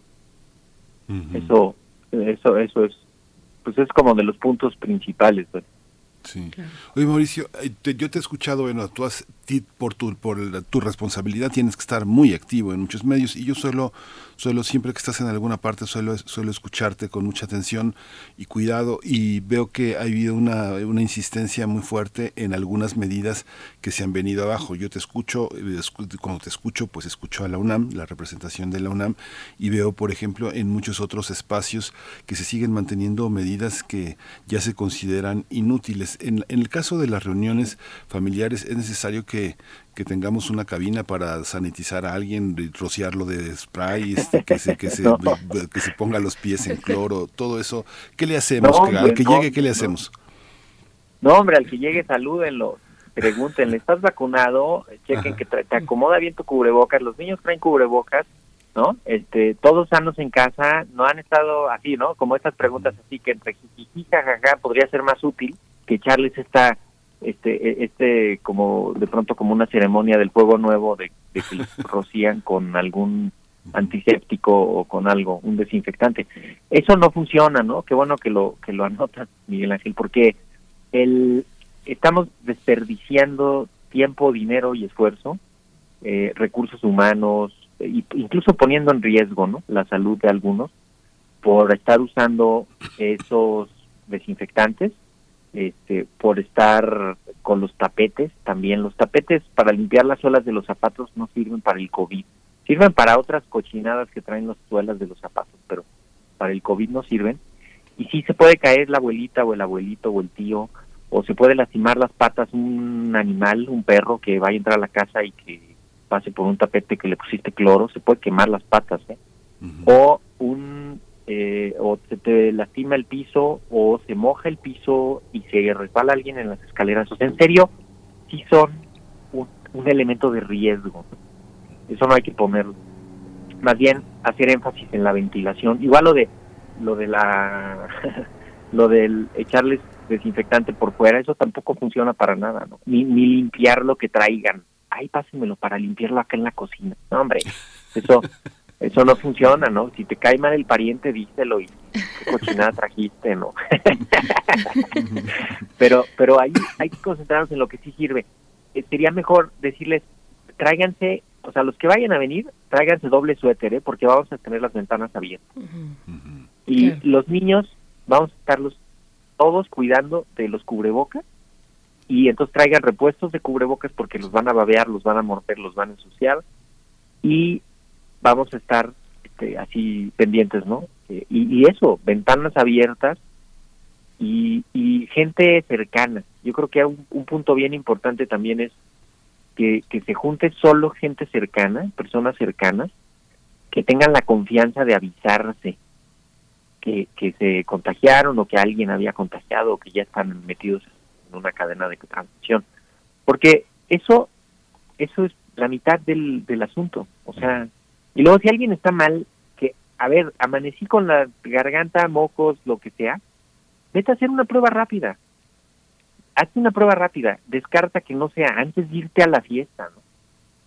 Porque tienes síntomas, porque tienes riesgo. Y ya si alguien llega y se le oye todo mormado y le dicen, ¿qué pasó, maestro? ¿Por qué estás mal tú? No, sí, ya, pero ya me hice una prueba rápida y salió negativa. Pero una prueba rápida en serio buena, ¿no? No de estas que venden allá soleadas en, en unos puestos en los mercados y en la calle, que, que, hay, muchísimas, ¿no? Que venden cubrebocas y pruebas rápidas y los tienen ahí al rayo del sol. Eso no funciona, ¿eh? Eso les va a generar una sensación de confianza equivocada, el resultado no es confiable y se van a meter a la casa, a la fiesta, con su resultado de prueba negativa toda pirata. ¿no? Y bueno, cuando, mm, eh, Mauricio Rodríguez, cuando mencionas esta cuestión de los antros y los bares como lugares de riesgo, de, mayor riesgo o de un riesgo puntual, pues yo pienso inmediatamente en la noche del 31 de diciembre, donde muchas personas eh, pues acostumbran acercarse a esos lugares y donde, bueno, ya nos lo sabemos y por lógica también, y lo que nos cuentas a detalle, pues es un lugar de mayor riesgo. Pero bueno, eso ahí dejándolo de lado también, pero eh, como, como punto importante, yo te pregunto sobre Omicron. Eh, ¿qué, qué, precauciones sumar con la llegada de Omicron? Tenemos ya poco más de una veintena de casos en el país. Eh, ¿cómo, qué, qué, cuestiones hay que destacar sobre esta variante?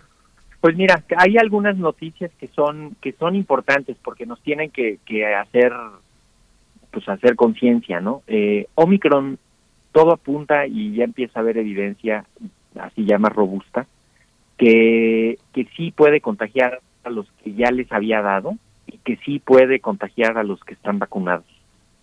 ¿no? Cuando tienes los refuerzos y eso eh, puede puede bajar un poco, pero de que te contagias, te contagias, ¿no?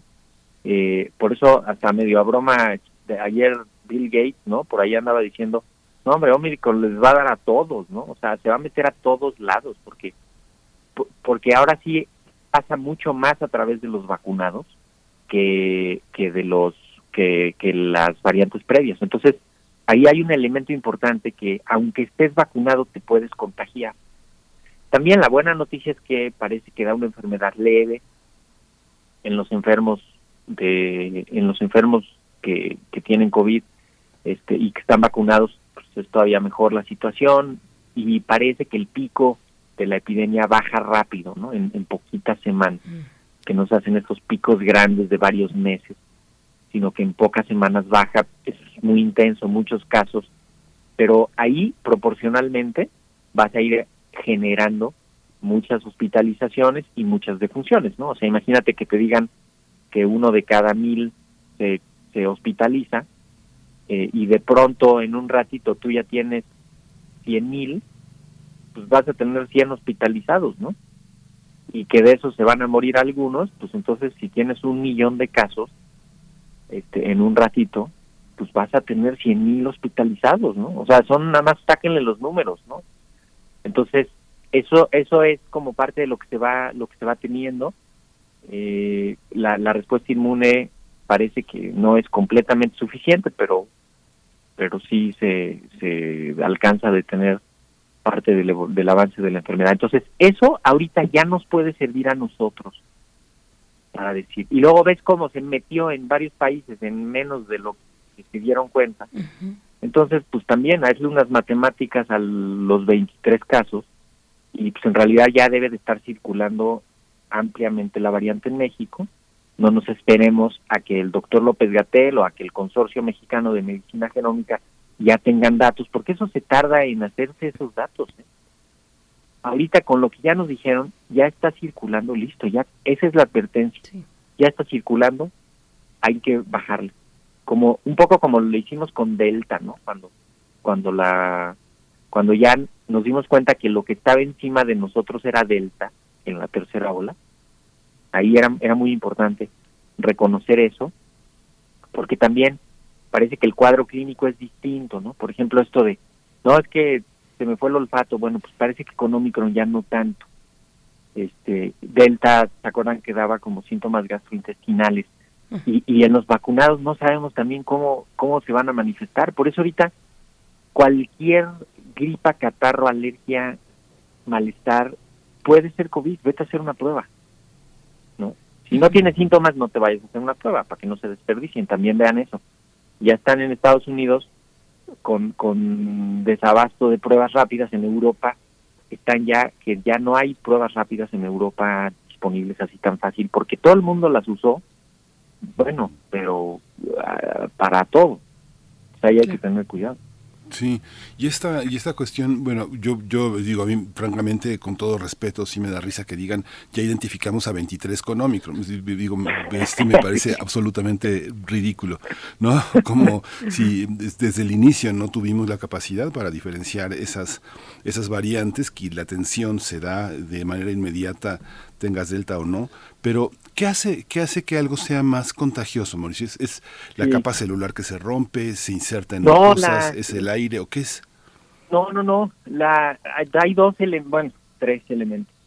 Pero, pero a ver, hay dos elementos fundamentales. Uno es que el virus se, se le generan cambios en la información genética de, de los elementos más importantes que necesita el virus para transmitirse.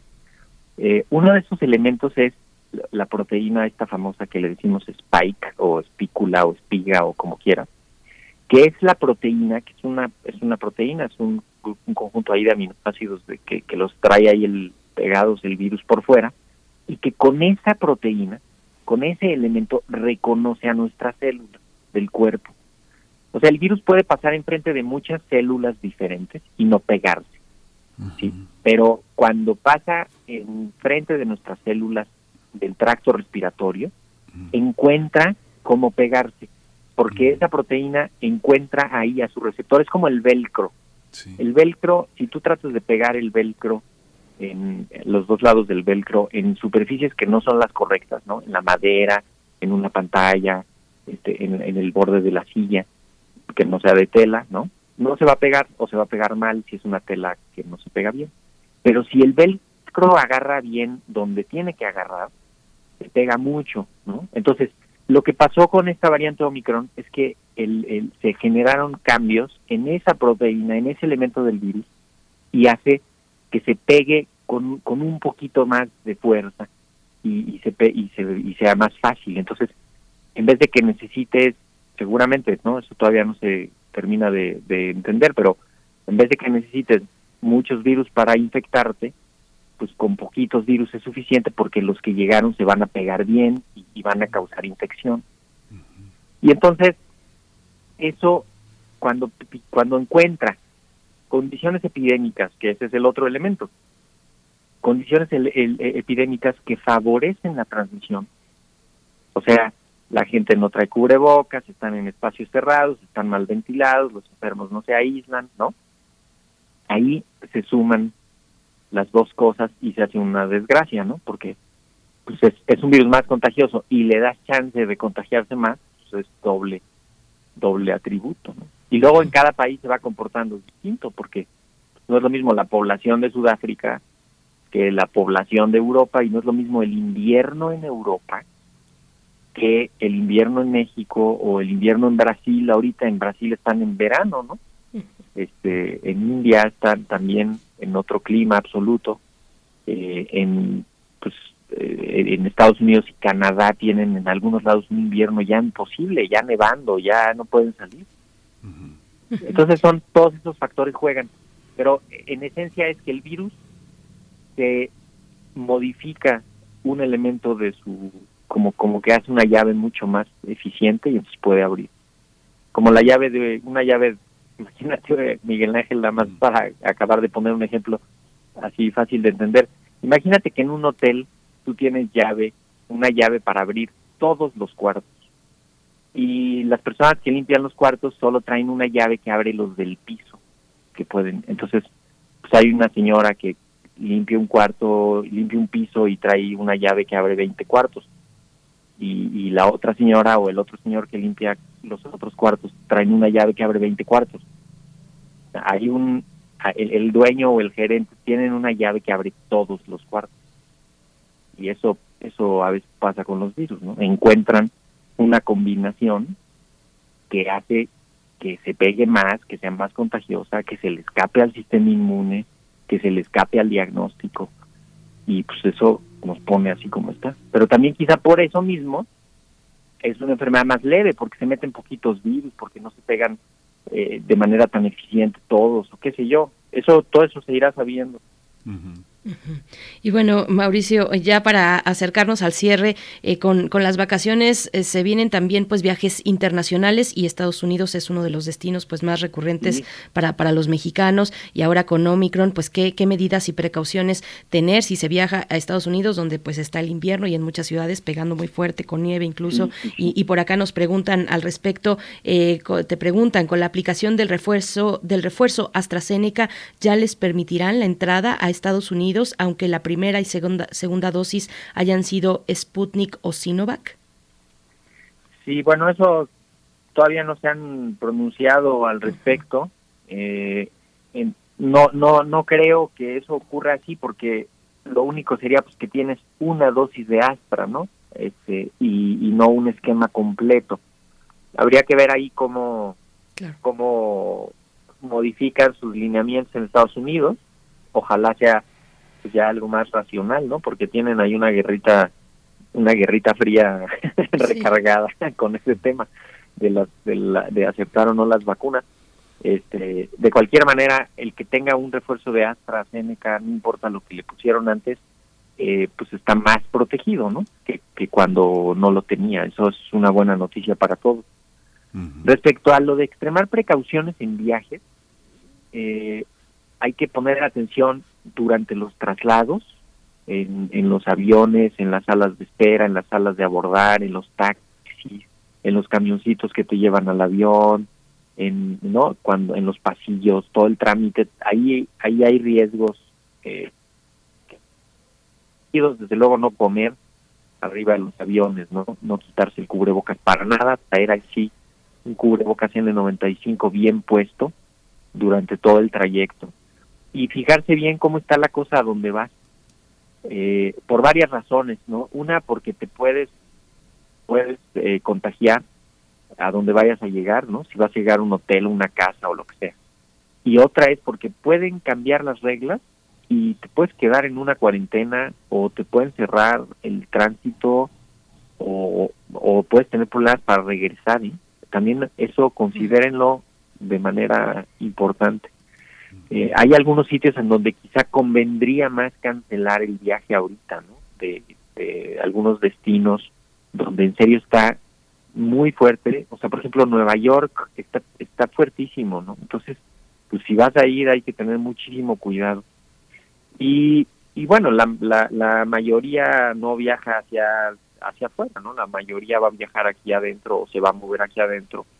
Y también hay que tener, hay que tener precaución, ¿no? Hay que estar muy preocupados, de muy, muy atentos a, a cómo están los del grupo, del equipo, de la familia de salud, aislarse, evitar riesgos en cuanto empiece alguien con síntomas o en cuanto sepa alguien que es positivo y, y tener tener también pues limitadas las convivencias, ¿no? Y las las acciones que vayan a hacer. O sea, por ejemplo, cosas tan básicas como a ver, si van a ir al súper, pues no vayan todos.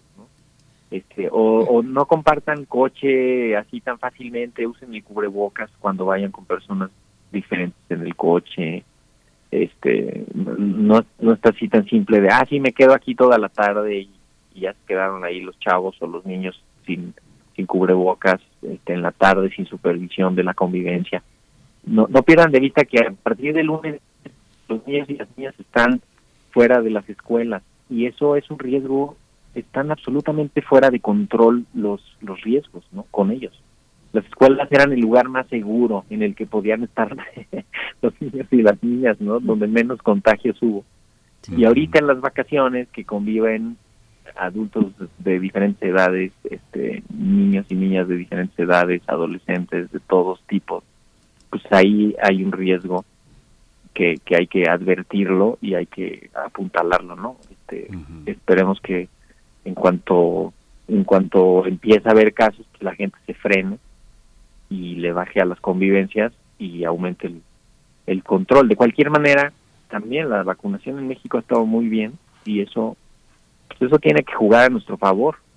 O sea, la cantidad de adultos vacunados, la cantidad de adolescentes ya vacunados, eso esperemos que eso nos ayude. Sí. sí. Pues Mauricio Rodríguez, muchas gracias por toda esta por toda esta disertación, por toda esta pues, claridad para poder enfocar por toda esta por toda esta pues, enfoque tan positivo porque no nos rendimos pero tampoco nos nos entregamos. Así que pues te escuchamos y ojalá tengas unas buenas vacaciones. Muchas gracias por esta mañana contigo. Muchísimas gracias Miguel Ángel Vere saludos a todo el auditorio saludos a todo el equipo de la producción y pues también a ustedes han hecho una labor heroica desde sus casas en las cabinas este reporteando buscando información, este, informándose. No, no ha sido un año, no ha sido un año fácil, no. Ya es el segundo año en el que estamos metidos de lleno en esto todos y, ustedes también lo han sabido hacer muy bien, así que los felicito por eso, me felicito como parte de la familia de Radio UNAM, que creo que hemos hecho un trabajo informativo notable. Esperemos que, que las audiencias lo aprecien y lo, lo valoren. Les deseo una feliz Navidad y que el año que entra nos nos agarre en mejor posición. Por lo pronto, pues preparémonos para las turbulencias. Sí, muchas gracias, Mauricio. Lo mejor para ti, querido Mauricio Rodríguez, eh, en esta labor destacada también que has tenido con, con, el auditorio de Radio UNAM desde el principio de la pandemia. Yo repito que eh, fuiste la primera eh, persona que nos notificó por ahí de diciembre de 2019 que venía, que, que, que, había noticias de un nuevo virus, de un nuevo virus en China. Así es que bueno, hemos llevado a lo largo de estos meses, de estos años ya este recorrido de tu mano. Te agradecemos mucho y ojalá que en enero regresemos con buenas noticias. Hay que cuidarnos, hay que pensar, por ejemplo, en que queremos un regreso seguro a las escuelas. Muchas gracias, Mauricio. Hasta pronto. Concentrémonos en eso, Veré. Un abrazo. Buen día. Gracias. Buen día. Pues vamos, vamos con una cápsula, una recomendación literaria desde el Fondo de Cultura Económica que nuestra colega y compañera Verónica Ortiz nos hace llegar a través de este espacio. Cuentos populares mexicanos recopilados y reescritos por Fabio Morábito, este eh, autor mm, italo-mexicano. Vamos a escuchar de qué se trata.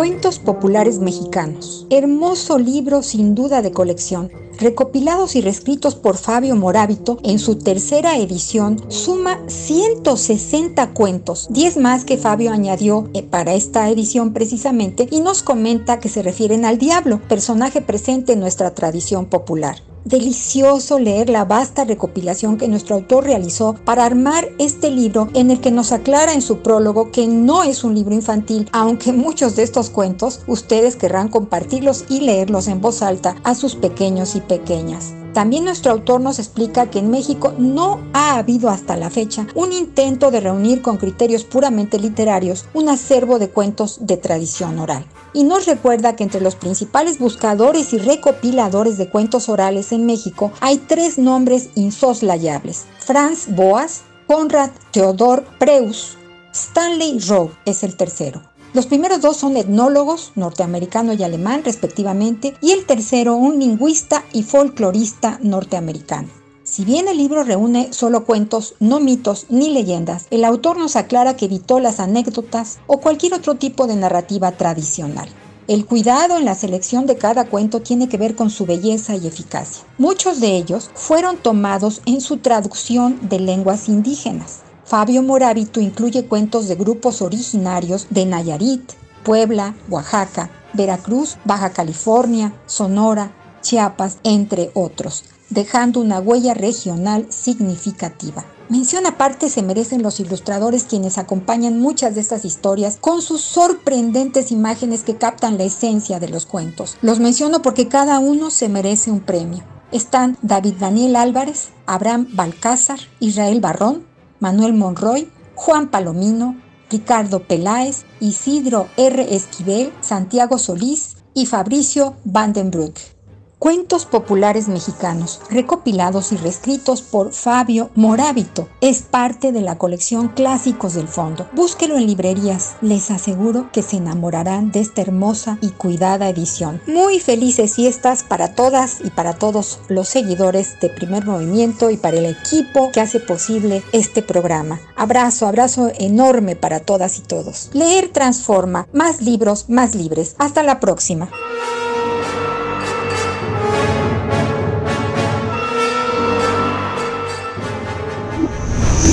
Movimiento. Hacemos comunidad en la sana distancia.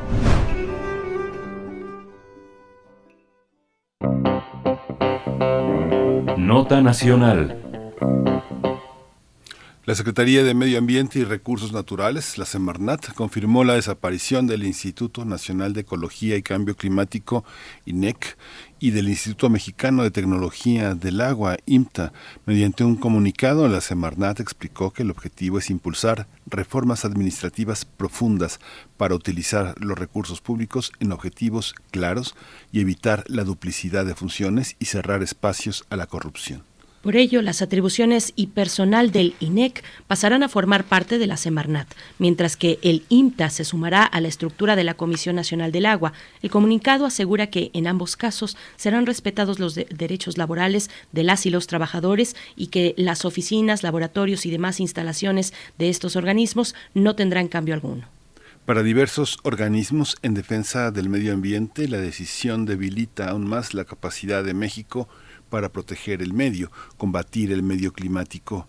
Eh, en un comunicado con más de 180 firmas, organizaciones de la sociedad civil externaron su preocupación al señalar que la decisión de desaparecer ambos organismos se enmarca en una política de desmantelamiento del sector ambiental que viene ocurriendo desde hace varios años y que se ha agudizado durante la presente Administración Federal.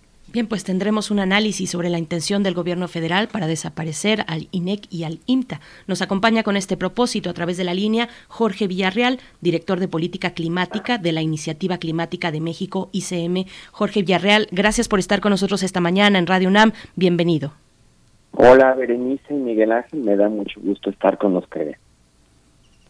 Gracias, muchas gracias, Jorge Villarreal. Hay una, eh, ¿cómo, observas? Bueno, hay un decreto, que ya extingue estos institutos y una protesta que, que, pretende reivindicar su, su papel. ¿Cómo lo valoras? ¿Cómo valoras estos dos polos de la, de la, de la, de la opinión, de la situación actual? Eh, algunas reflexiones y elementos de por medio. El, lo primero es que eh, si bien existe este anuncio, es importante resaltar que todavía falta un proceso administrativo y legislativo de por medio. En el caso, por ejemplo, del Instituto Nacional de Ecología y Cambio Climático, que es un organismo público descentralizado, eh, está inscrito en la Ley General de Cambio Climático, aprobada en el 2012, y su desaparición pues requeriría todo un proceso legislativo, así es que en, la arena del Congreso, en la arena de la discusión legislativa, pues todavía hay una oportunidad, yo diría, para poder discutir a fondo la pertinencia de mantener justamente esta institución que pues tiene una gran valía para el diseño de política pública en materia de cambio climático para nuestro país. Entonces todavía falta un digamos, todavía falta un proceso, no es un asunto en automático hasta donde yo entiendo. Y, y habrá, este, creo que se, se, abre la puerta en ese sentido a una discusión este pues eh, muy de fondo de qué se necesita para atender la crisis climática en nuestro país y como ustedes señalaron ha habido diversas voces eh, de, desde la sociedad civil, de la academia, pues empujando para que se mantengan tanto el Instituto Nacional de Ecología eh, como el Instituto Mexicano de Tecnología del Agua, ¿no? Tienen unas funciones pues muy relevantes para nuestra vida pública. ¿De, qué se trata? Eh, bueno, por supuesto, con toda, toda esta complejidad de lo que falta eh, eh, de recorrer en este camino con respecto a una modificación de una ley nacional, por ejemplo, pero se trata de una, mm, digamos, hablamos de una desaparición o de una reubicación para no duplicar los esfuerzos. ¿Es ese un, un ángulo importante o es un despropósito plantearlo así? ¿Cómo, cómo lo ve Jorge? Lo que lo que se puede observar en eh, los comunicados públicos es que está en el marco del ejercicio de simplificación administrativa del gobierno eh, federal que busca incorporar a el INTA con agua y el INEC a Semarnat. No es como tal una desaparición, pero no es menor el movimiento y si quisiera hacerlo de manera eh, explícita, eh, eh, resaltarlo de manera explícita. uno de los argumentos para desaparecer estos institutos que están tanto en los documentos como en la discusión pública, por supuesto, el marco es la simplificación administrativa, buscando un mayor ahorro. No queda tan claro cómo habrá un mayor ahorro si todo el personal se incorpora de manera directa al, este, a la Secretaría, en el caso del INEC y a la CONAGUA en el, eh, caso del INTA. Eh, se argumenta también la duplicidad de funciones. Eh, esto es importante detenernos un momento aquí. Las funciones en el caso del INEC es proporcionar investigación técnica y científica en materia de ecología y cambio climático que abonan a la toma de decisiones y esto es importante resaltarlo porque no solamente el INEC hace esto, sino que forma parte del Sistema Nacional de eh, Cambio Climático y a través de ese Sistema de Nacional de Cambio Climático hay una coordinación tanto con la Comisión Intersecretarial de Cambio Climático, que es la instancia conformada por las distintas dependencias de la Administración Pública Federal, como con el Congreso de la Unión, como con el Consejo Asesor Técnico. Entonces hay una coordinación en donde el INEC tiene una función muy precisa que es esta investigación y, ciencia. Pero es importante resaltar que la investigación eh, que se hace es con fines públicos, es de servicio público. En ese sentido, no es una investigación como eh, de carácter exclusivamente académico, como es la naturaleza, por ejemplo, de una universidad. Aquí la investigación multidisciplinaria altamente especializada tiene directamente un fin de servicio público y por lo tanto apoya la toma de decisiones en temas altamente complejos como el atender la crisis climática. Y en ese sentido, eh, no queda muy claro por qué se argumenta una duplicidad de funciones. En todo caso, en mi opinión, a mí me parecería mucho más complejo para la gobernanza y la administración pública federal que, por ejemplo, la Secretaría de Planeación eh, de Política Ambiental eh, y Política Ambiental en, la, en la Semarnat, pues se ha encargada no solamente del diseño y de la implementación de la política pública ambiental, sino que además, por ejemplo, el subsecretario esté encargado de la supervisión de investigación altamente especializada. Entonces, no, no queda muy, muy, muy claro. El, segundo eh, elemento eh, son eh, que se argumenta en, en, el discurso de, del por qué el, el, el, desaparecer estos institutos y llevarlos o incorporarlos, acuerparlos tanto en Semarnat como con agua, son prácticas neoliberales. Bueno, esto es un debate evidentemente requiere muchísimo de más tiempo, pero yo no yo no ubico una práctica neoliberal en la atención a la crisis climática o, o, para la seguridad eh, y el eh, eh, de para la seguridad hídrica o el respeto al derecho humano al agua, que ahí el INTA ha tenido un extraordinario trabajo haciendo investigación que ha contribuido a la gestión sustentable del, agua a través del conocimiento, la transferencia tecnológica, la formación de recursos humanos, etcétera. Eh, y en ese sentido yo no yo no ubico cuál es la práctica neoliberal aquí de manera muy explícita, puesto que las investigaciones no han estado tanto del INTA como del INEC no han estado en la función de la de, una lógica, una racional de liberación económica, sino de conocimiento multidisciplinario altamente especializado para asegurar precisamente la atención efectiva al derecho humano al agua en mi caso y por el otro caso en el INEC a, la, a la atención a la crisis climática, ¿no? No veo nada de neoliberal, por ejemplo, en los productos importantes que genera el INEC, como el Atlas de riesgo y la vulnerabilidad, es un instrumento fundamental para asegurar eh, unas eh, prácticas y políticas de mayor resiliencia frente a los impactos que ya estamos teniendo del cambio climático y que ustedes han señalado en distintas ocasiones en su programa y que además afecta, como también lo hemos dicho aquí, eh, en, el programa a, primero afecta a las personas más pobres, ¿no? Afecta de forma diferenciada. Entonces, la forma para poder combatir la pobreza y las inequidades en este país implica necesariamente saber qué va a pasar con el clima, cómo nos va a impactar, cómo nos impacta de forma diferenciada. Y ahí el Atlas de Riesgo y Vulnerabilidad es un instrumento fundamental.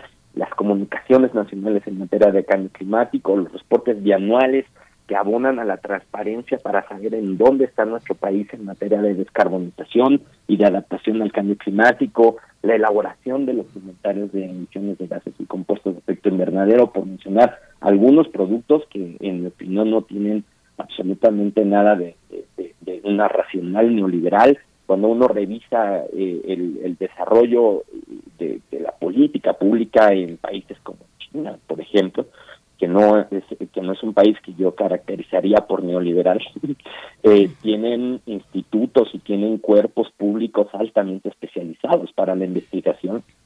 Y ahí es importante justamente resaltar, ¿no? Eh, y finalmente otro de los temas que se ha, argumentado frente a esta esta decisión es para poder terminar una una supuesta corrupción y reorientar recursos bueno, yo, yo eh, eh, eh, insisto en que si hay identificado una práctica de corrupción, se tiene evidentemente que perseguir y castigar, investigar, este, pero, pero, pero de manera muy puntual, no, no, solamente de manera generalizada. Yo no creo que, esto sea una etiqueta que aplique a ninguno de los dos institutos, puesto que confío en la Auditoría Superior de la Federación, que es la instancia en que ha estado supervisando justamente la cuenta pública y particularmente el desempeño y la gestión administrativa y financiera de estos eh, dos eh, institutos que, insisto, tienen una importante valía para, para la vida pública. Pues Jorge, muchas gracias. Eh, nos quedó poco tiempo, pero yo creo que valdría la pena el próximo año reagendar en una mesa esta discusión porque justamente esta, esta política climática es importante hacerla y sobre todo desde donde estás, el mirador que tienes, que es un mirador que cuestiona aspectos que no han quedado claros, que es la, política climática de la Iniciativa Climática de México. Así que bueno, este fin de año, además de felicitarte y agradecerte, te comprometemos para que nos, nos acompañemos para seguir discutiendo el tema, tal vez con algunos otros actores en las que se puedan eh, fijar algunas preguntas que, que tú has puesto aquí sobre la mesa y que nos parecen, me parecen, yo creo que los radioescuchas también a muchos muy importantes, eh, muy interesantes y que están este, provistas pues de una visión lo mejor, de lo mejor para México en este marco climático. Gracias. Con mucho gusto, Berenice Miguel Ángel, les mando un abrazo a ustedes, a su auditorio y encantado siempre de colaborar en primer movimiento. Gracias. Pues muchísimas gracias. Ya tendremos también en ese momento, eh, con esa posibilidad de, volver al tema, pues más elementos incluso, en tanto se va avanzando y perfilando cómo sería esta, eh, pues vamos a dejarlo en la palabra reubicación de estas dos, de estas dos instancias, de estas dos instituciones. Muchísimas gracias, Jorge Villarreal. Y nosotros vamos, vamos a ir mm, ya al corte, son las 8 con 59 minutos. Nos despedimos de la radio Nicolaita. Mañana, si ustedes nos permiten, pues estaremos de nuevo en el 104 de la frecuencia modulada. Nos vamos a ir mm, no con música, nos vamos ya directo al corte, pero de nuevo, mañana seguimos, mañana seguimos en vivo, mañana 24 de diciembre continuaremos aquí con ustedes. Vamos a ir al corte y volvemos. Encuentra la música de primer movimiento día a día en el Spotify de Radio UNAM y agréganos a tus favoritos.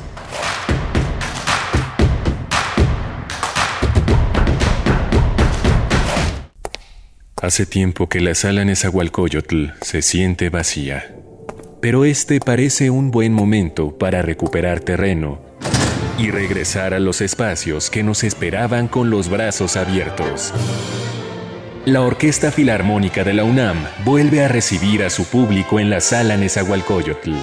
Consulta el protocolo COVID para asistir a los conciertos en música.unam.mx, diagonal protocolo-COVID o escúchalos a través de Radio UNAM todos los domingos a las 12 horas.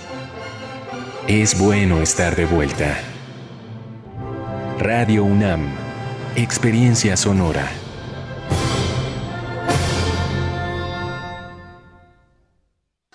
Noviembre estuvo genial. La consulta infantil y juvenil fue todo un éxito. Participamos millones de niñas, niños y adolescentes. Lo hicimos de forma virtual, pero también de manera presencial. En las más de 37 mil casillas que el INE instaló en todo México. Tus opiniones servirán para que quienes deciden nos tomen en cuenta en los temas de cuidado del planeta, nuestros derechos y nuestro bienestar. Ve los resultados en INE.mx. Gracias por moldear tu futuro. A negativo, murió por sobredosis de heroína. O positivo, murió de un infarto causado por cocaína. B negativo, murió al chocar en anfetamina. A B positivo, murió por sobredosis de plomo al traficar. No importa qué droga química te metas, de todas formas te destruyes. Mejor métete esto en la cabeza. Si te drogas, te dañas. Si necesitas ayuda, llama a la línea de la vida, 800-911-2000. Para vivir feliz, no necesitas meterte en nada. Gobierno de México. Hipócrates 2.0 Mantenerse informado es parte importante de la vida. La información nos da la oportunidad de tomar las mejores decisiones, principalmente para la salud. Soy Mauricio Rodríguez, conductor de Hipócrates 2.0, donde cada semana llevamos para ti los mejores contenidos y especialistas en materia de salud. Escúchanos. Hipócrates 2.0, martes a las 18 horas, por Radio UNAM.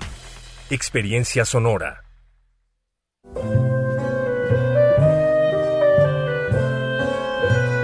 Gabinete de Curiosidades.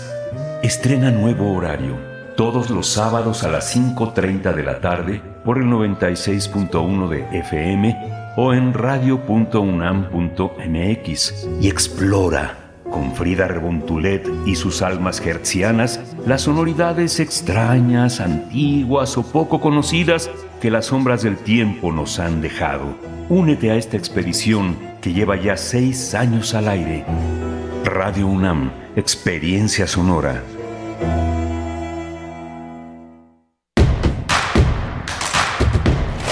Síguenos en redes sociales. Encuéntranos en Facebook como Primer Movimiento y en Twitter como arroba PMovimiento. Hagamos comunidad.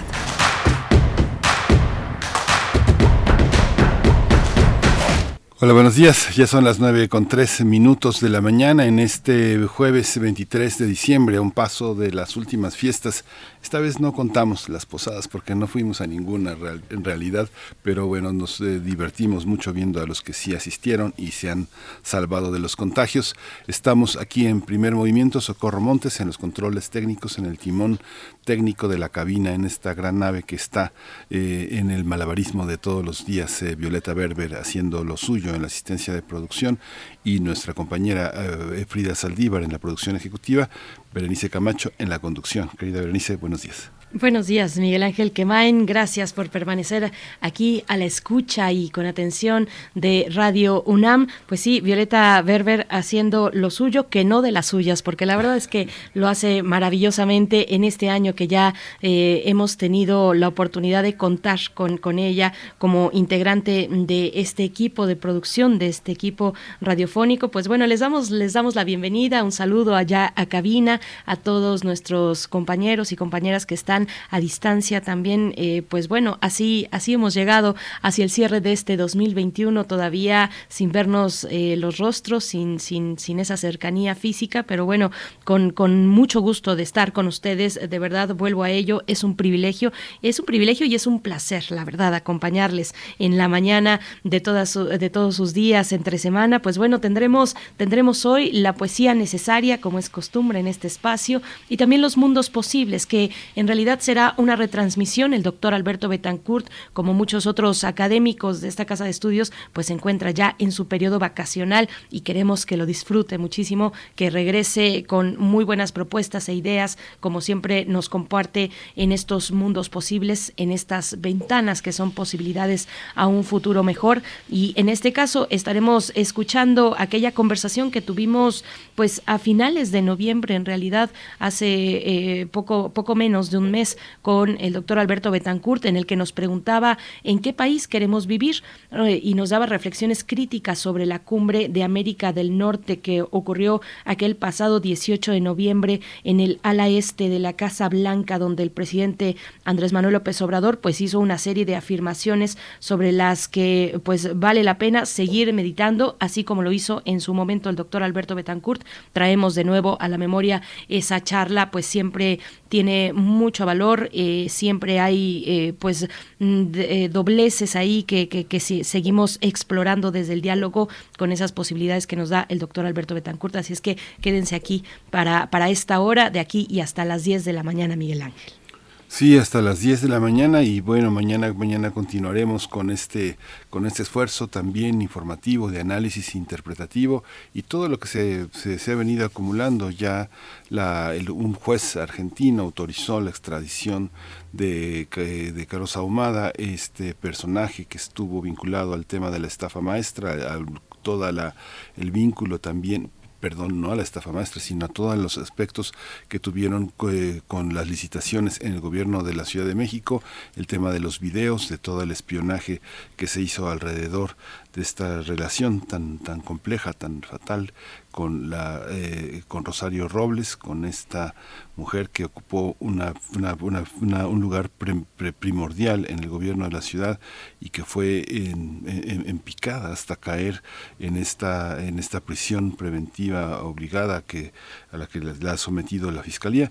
Y bueno es una noticia interesante. Carlos Ahumada es un declarante también privilegiado en este entorno y parece que está muy muy muy enojado por todo esto que, que sucede. Así que bueno será un marco declarativo para el fin de año interesante, Berenice.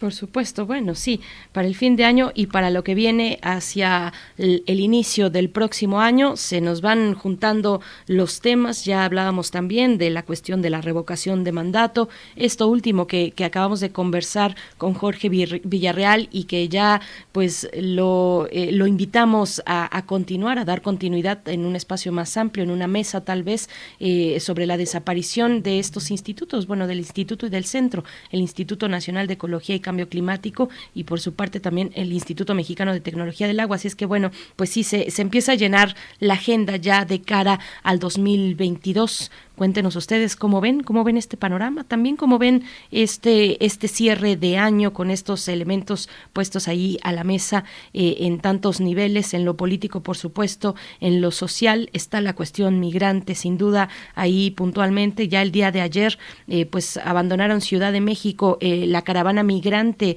de un poco más de 500 personas, integrada por un poco más de 500 personas en Ciudad de México, que se encontraban desde la semana pasada por acá en Ciudad de México en el refugio al norte de la ciudad y pues eh, tomaron camino en camiones con distintas direcciones, pero todos hacia el norte del país, con distintas direcciones, me refiero a distintas ciudades a las que se destinarán este grupo, esta caravana de migrantes. Ayer pues ya se desintegró como tal, venían juntos desde mucho tiempo atrás y ahora pues se, se destinan eh, hacia el norte del país en estos autobuses. Pues bueno, la cuestión migrante ahí también, pero queremos saber de sus comentarios, de sus eh, pues eh, perspectivas también y panoramas para el siguiente año. Están ahí nuestras redes sociales y de una vez, de una vez les vamos invitando para que nos envíen sus peticiones y complacencias musicales para el día de mañana. Yo pondría pues eh, como tal vez pues como un guiño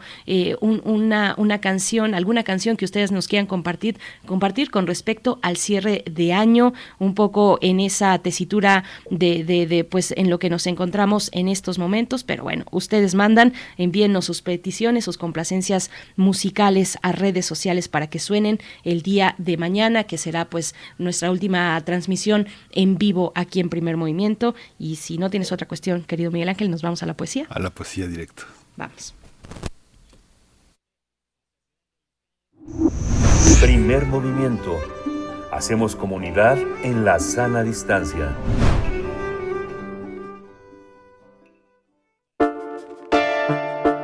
Es hora de Poesía Necesaria.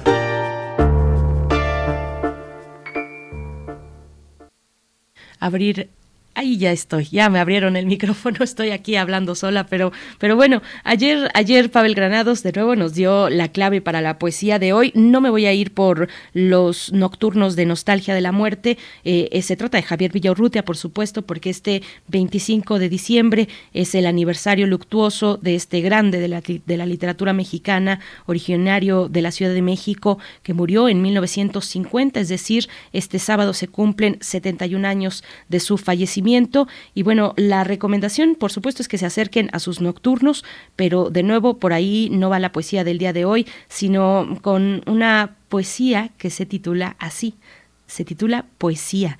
Y para mí es una forma de cerrar las entregas poéticas que nos han acompañado pues durante todo este año, pero desde 2015 aquí en Primer Movimiento, así es que vamos con Poesía de Javier Villaurrutia.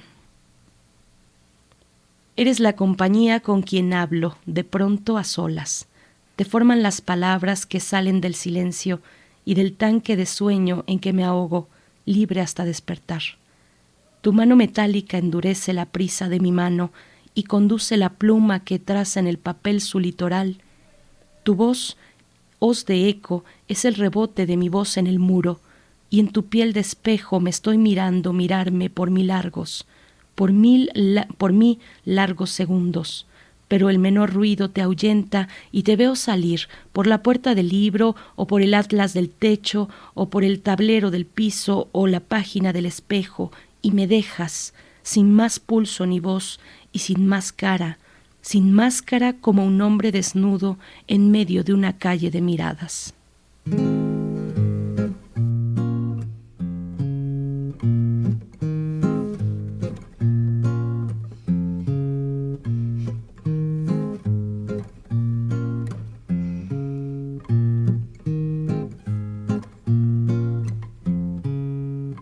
La palma curandera de la mano suya, alivia de mi pena la dolencia, dolencia que es más larga que la cordillera, bien sabe curarla cuando aún dormida, la piel de su espalda como aceite.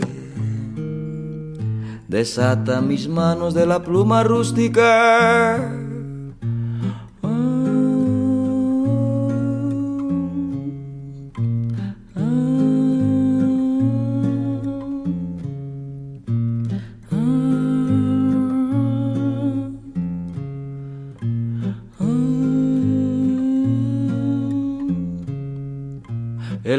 dorado de los ojos suyos enchufa las estrellas de las lomas.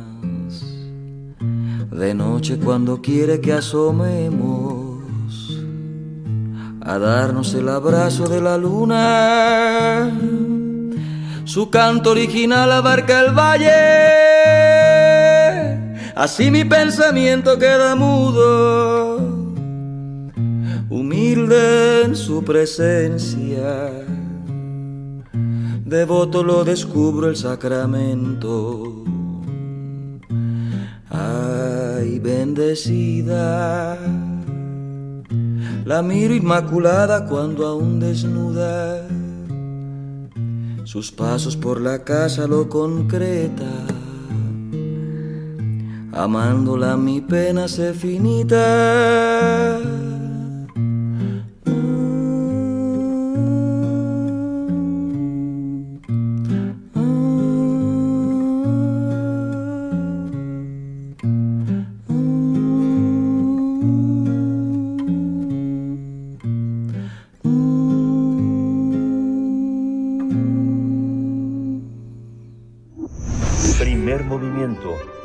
Hacemos comunidad en la sana distancia.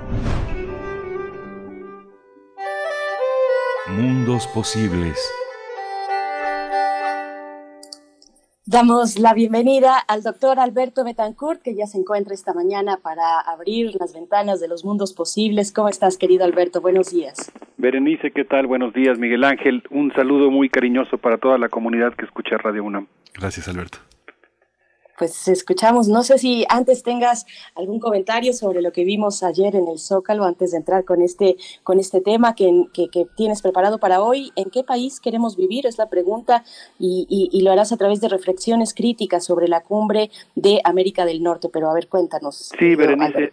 Yo creo que, pues justamente con algunos de los temas que se han tocado a lo largo de la mañana del día de hoy, en primer movimiento, relativos, por ejemplo, al tema de la inseguridad, pues creo que podemos decir que hay varias noticias que hacen que los ciudadanos podamos sentirnos como siervos heridos, pero creo que al mismo tiempo podemos decir que estamos viviendo un momento histórico en el que tenemos la sensación de que sí se puede, de que la lucha por la democracia, el esfuerzo por construir una sociedad justa, la rebeldía sabia puede tener frutos. Y yo quisiera proponer que, digamos, en medio de ese clima de esperanza que, implica el hecho de reconocer la posibilidad de que las cosas puedan ser de otro modo, que creo que es un sentimiento eh, que goza de, de generalidad en este momento, de vigencia, quisiera proponer que la manera de celebrar esa, esa sensación de que sí se puede sea asumiendo nuestra responsabilidad como sociedad, asumiendo nuestra responsabilidad en el cambio y en ese sentido pues quisiera yo hoy compartir con ustedes algunas reflexiones críticas en relación a la cumbre de América del Norte y a la necesidad de responder a la importante pregunta de en qué país queremos vivir. Si les parece bien, podríamos entonces comenzar con este tema. Vamos adelante. Pues el pasado 18 de noviembre, en el ala este de la Casa Blanca, el presidente Andrés Manuel López Obrador hizo una serie de afirmaciones sobre las que me parece que vale la pena meditar. East Wing es un espacio, me lo quiero imaginar, eh, es un espacio en el que las palabras tienen una resonancia muy particular porque el ala este de la Casa Blanca está construida sobre un búnker militar que fue edificado en el año de 1942 en plena Segunda Guerra Mundial y las reuniones que se celebran en ese lugar tienen como caja de resonancia en el subterráneo el llamado Centro Presidencial de Operaciones de Emergencias, un centro de comando en caso de guerra nuclear, de tal manera que yo quiero remarcar el hecho de que lo que se dice en ese lugar pues resuena de una manera muy especial en el mundo y por eso me parece que es importante atender críticamente algunas de las cosas que allí ocurrieron. Entre las cuestiones que mencionó el presidente fue el presidente Andrés Manuel López Obrador fue la necesidad de aliarnos a Estados Unidos en su conflicto con China, integrarnos económicamente con Canadá y Estados Unidos, sumar a ese proceso a América Latina y adoptar una doctrina común de seguridad me detengo ahorita en esas cuatro y ya con eso tenemos para preguntarnos si no será necesario que la sociedad civil tome la palabra. Esos designios cambiarían nuestro destino, aumentarían nuestra dependencia y fomentarían muchísimo nuestra vulnerabilidad.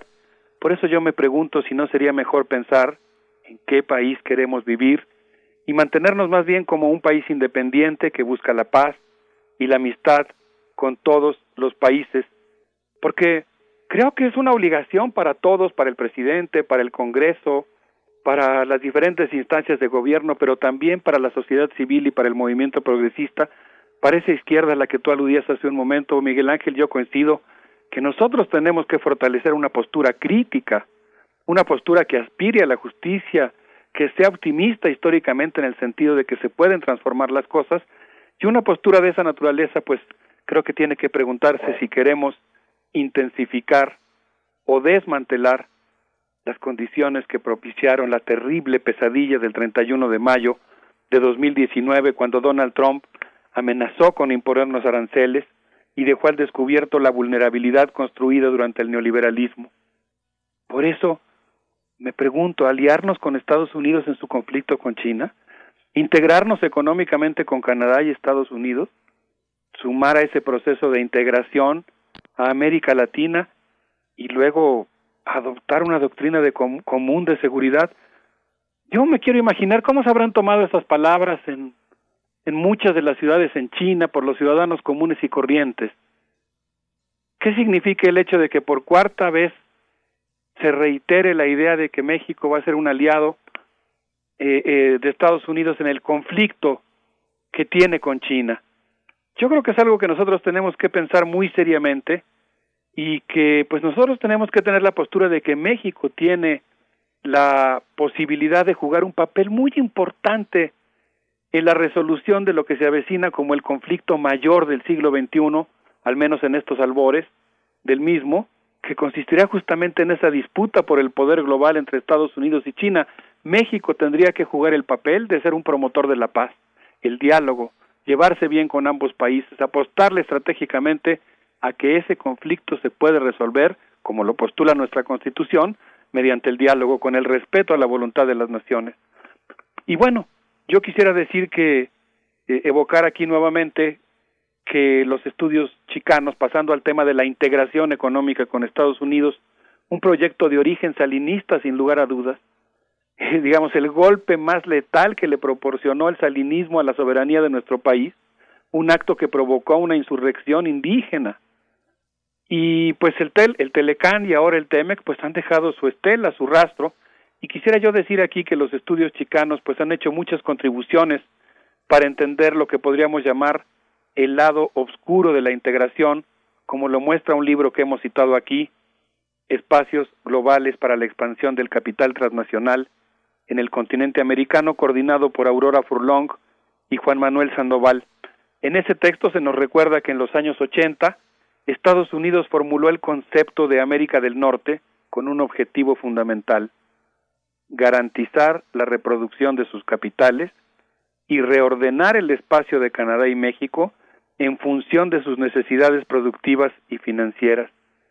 Y luego, tras la firma del Telecán y su entrada en vigor el primero de enero de 1994, los estrategas norteamericanos se propusieron ampliar su espacio de reproducción de capital con proyectos regionales como el Plan Puebla-Panamá, el proyecto de integración mesoamericana en 2008, el proyecto de integración de la infraestructura regional sudamericana en el año 2000 y posteriormente ampliar todo ese proyecto al área de libre comercio de, de las Américas que afortunadamente encalló eh, en, ante eso, en su intento, justamente cuando el grupo de Río, en el que México jugó un papel muy importante, antes en Grupo Contador, después en el Grupo de Río, dio, dio lugar a la formación de la Comunidad de Estados eh, de América Latina y el Caribe, la CELAC, que pues frenó el proyecto del ALCA en favor de un proyecto que afirmaba la independencia de nuestro continente.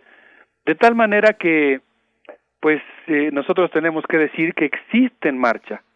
Y como parte de una vocación por la hegemonía mundial por parte de Estados Unidos, una dinámica que genera espacios globales de reproducción de capital que garantizan la hegemonía del país patrón, que reorganizan la planta productiva del país anfitrión y que generan una dinámica de dependencia que es verdaderamente terrorífica.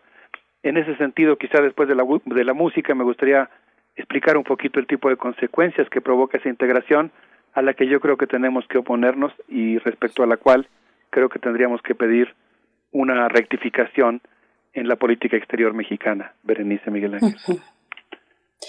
Pues querido Alberto, vamos a escuchar la música. Eh, me quedo con esta pregunta, ¿a dónde mirar? La vieja disyuntiva de México con relación a sus vecinos, ¿a dónde mirar en medio de este cruce de circunstancias al norte o al sur? Ayer, y, recuerdo que ayer eh, Rodríguez Zapatero en la presentación, en su presencia en la FIL, de Guadalajara sugería la importancia para cerrar filas en la región, en, Latinoamérica. Ponía él en el horizonte este eventual regreso de Lula da Silva a la presidencia de Brasil como una oportunidad pues para hacer ese bloque regional. Él pensando y muy orgulloso en el ordenamiento de la Unión Europea. Pero, pero bueno, ahí está Dilma Rousseff como invitada de honor en el evento de ayer en el Zócalo. Lo dejo hasta ahí y nos vamos a ir con música, querido Alberto. Sí, eh, yo le quiero agradecer a mi amiga Nayeli Stanfield que me recordó los lazos que existen entre las bluseras estadounidenses y las bluseras mexicanas y quisiera proponerles que escuchemos a Big Mama Thornton con esta pieza que es una demostración de la potencia que puede tener la voz cuando se propone su liberación. Vamos a escuchar.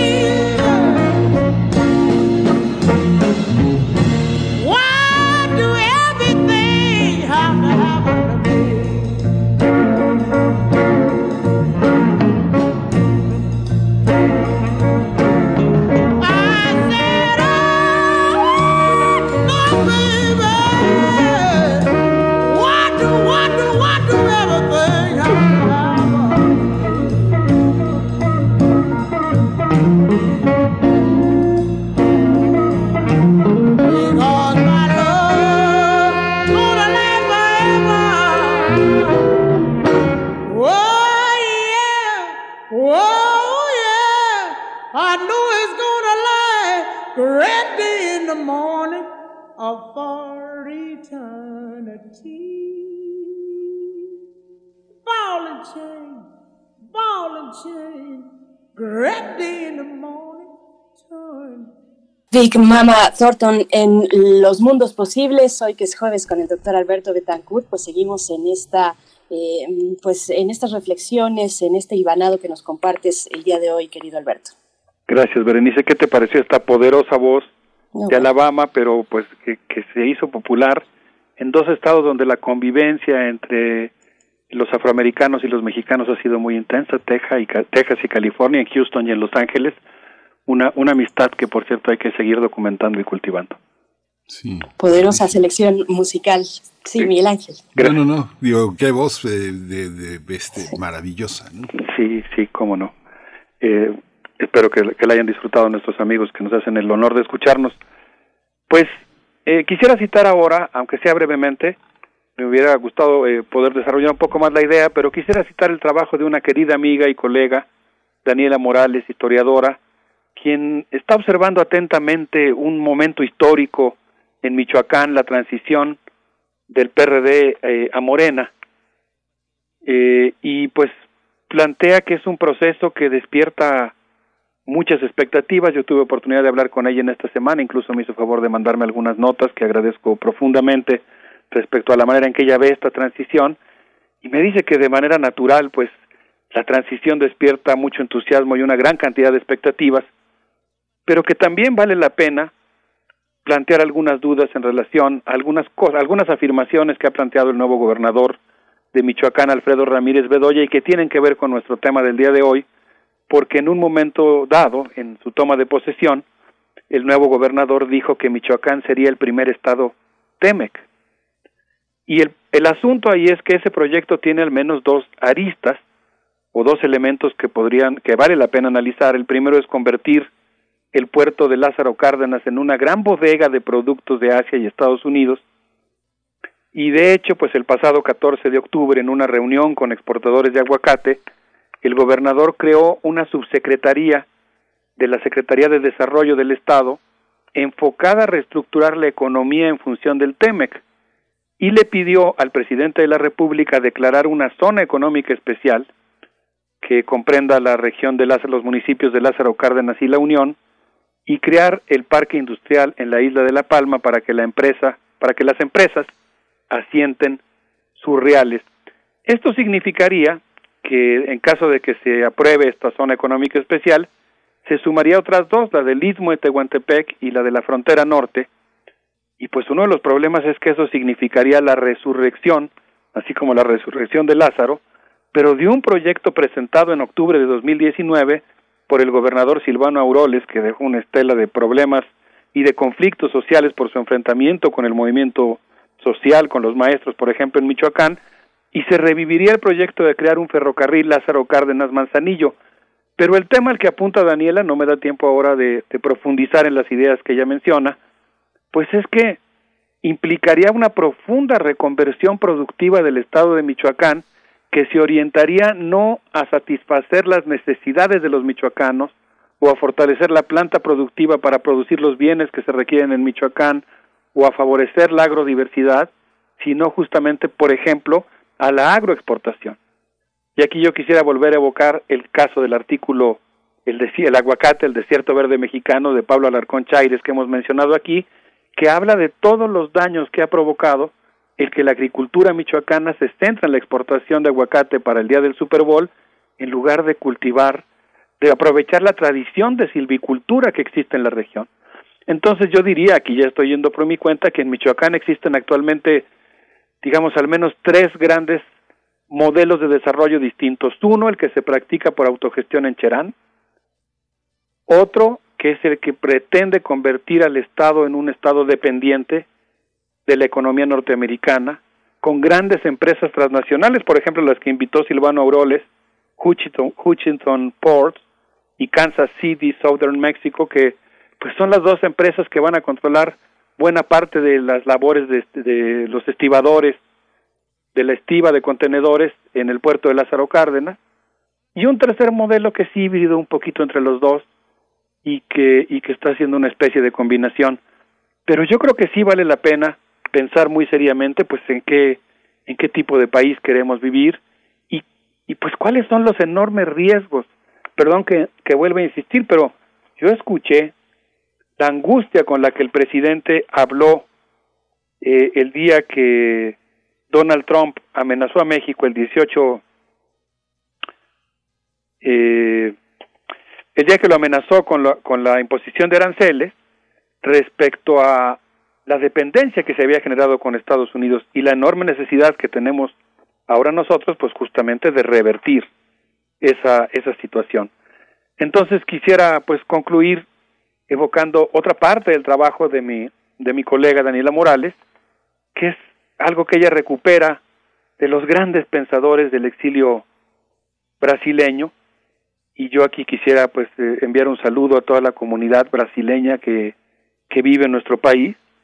Daniela Morales, que trabaja el tema del exilio brasileño, me hizo recordar en este contexto de la necesidad de construir las condiciones que hagan soberano a nuestro país, que nos permitan ser libres y poder decidir cómo queremos vivir, la figura de Rui Mauro Marini, un intelectual marxista brasileño exiliado en México dos veces, que planteó que América Latina no es ni precapitalista ni padece un capitalismo deforme, es el resultado de un capitalismo global que ha propiciado su dependencia, su inserción en la economía mundial que le impuso primero la producción de metales preciosos y géneros exóticos que hicieron posible eh, la transición, la consolidación del capitalismo, y que posteriormente en la División Internacional del Trabajo le impuso la dependencia, entendida como una relación de subordinación entre naciones que formalmente son independientes, pero que económicamente están una de ellas está subyugada por una estructura productiva que se recrea continuamente para asegurar la reproducción ampliada del capital y la intensificación de las relaciones de dependencia. Pienso que en ese contexto eh, valdría la pena rescatar las tradiciones intelectuales críticas que han planteado los enormes peligros que supone apostarle a una integración con Estados Unidos y profundizar esas condiciones de dependencia. Por eso siento que tiene toda la razón eh, mi amigo David Barking cuando me sugirió esta pregunta que yo con la que retomado el título de mi intervención de hoy, ¿en qué país queremos vivir? Porque creo que tenemos que decidir si queremos ser un país maquilador, creo que tenemos que decidir cómo queremos que sea el campo mexicano, cómo queremos que sean las industrias mexicanas, y yo interpreto lo que pasó el día de ayer, la multitud que se congregó en el Zócalo, el alto grado de aprobación que tiene el presidente de la República, fundamentalmente como un gesto de náusea hacia lo que vivimos en el pasado, un acto colectivo, existencial, de repudio a lo que fueron los gobiernos del PRI, del PAN, del PRD, y que pues eh, hablan de una voluntad de cambio que, que tiene la sociedad mexicana. Pero yo insisto, creo que esa voluntad de cambio tiene que implicar el hecho de que asumamos nuestra responsabilidad y creo que tenemos la responsabilidad de preguntarnos justamente en qué país queremos vivir. Son cuestionamientos muy muy interesantes, Alberto. también lo que traes a la, a, la, mesa, digo, yo recuerdo con muchísimo cariño y muchísima admiración a Rimauro Marini, que eh, eh, lo leíamos con mucha fe hace más de 30 años, sus, los textos que estaban, más, más, mucho más de 30 años, 40 años, yo creo que fue la primera lectura de Mauro Marini o más, más atrás, ya no quiero, ya no quiero ni acordarme, pero cómo hay un tiempo que verifica muchos de esos discursos que fueron tan tan intensos. Eh, tú has traído aquí a Jorge Enrique Cardoso, a muchos pensadores que, que se situaron en aquel momento en, en, una, en una gran controversia intelectual, porque decían sociología o economía política o economía política o sociología, que son temas que hoy están muy entrecruzados y que nos parece normal, esos entrecruzamientos y esas disensiones sobre el pensamiento teórico político actual, que todavía, Alberto, sigue estando en los estatutos de conformación de los partidos, que parecen partidos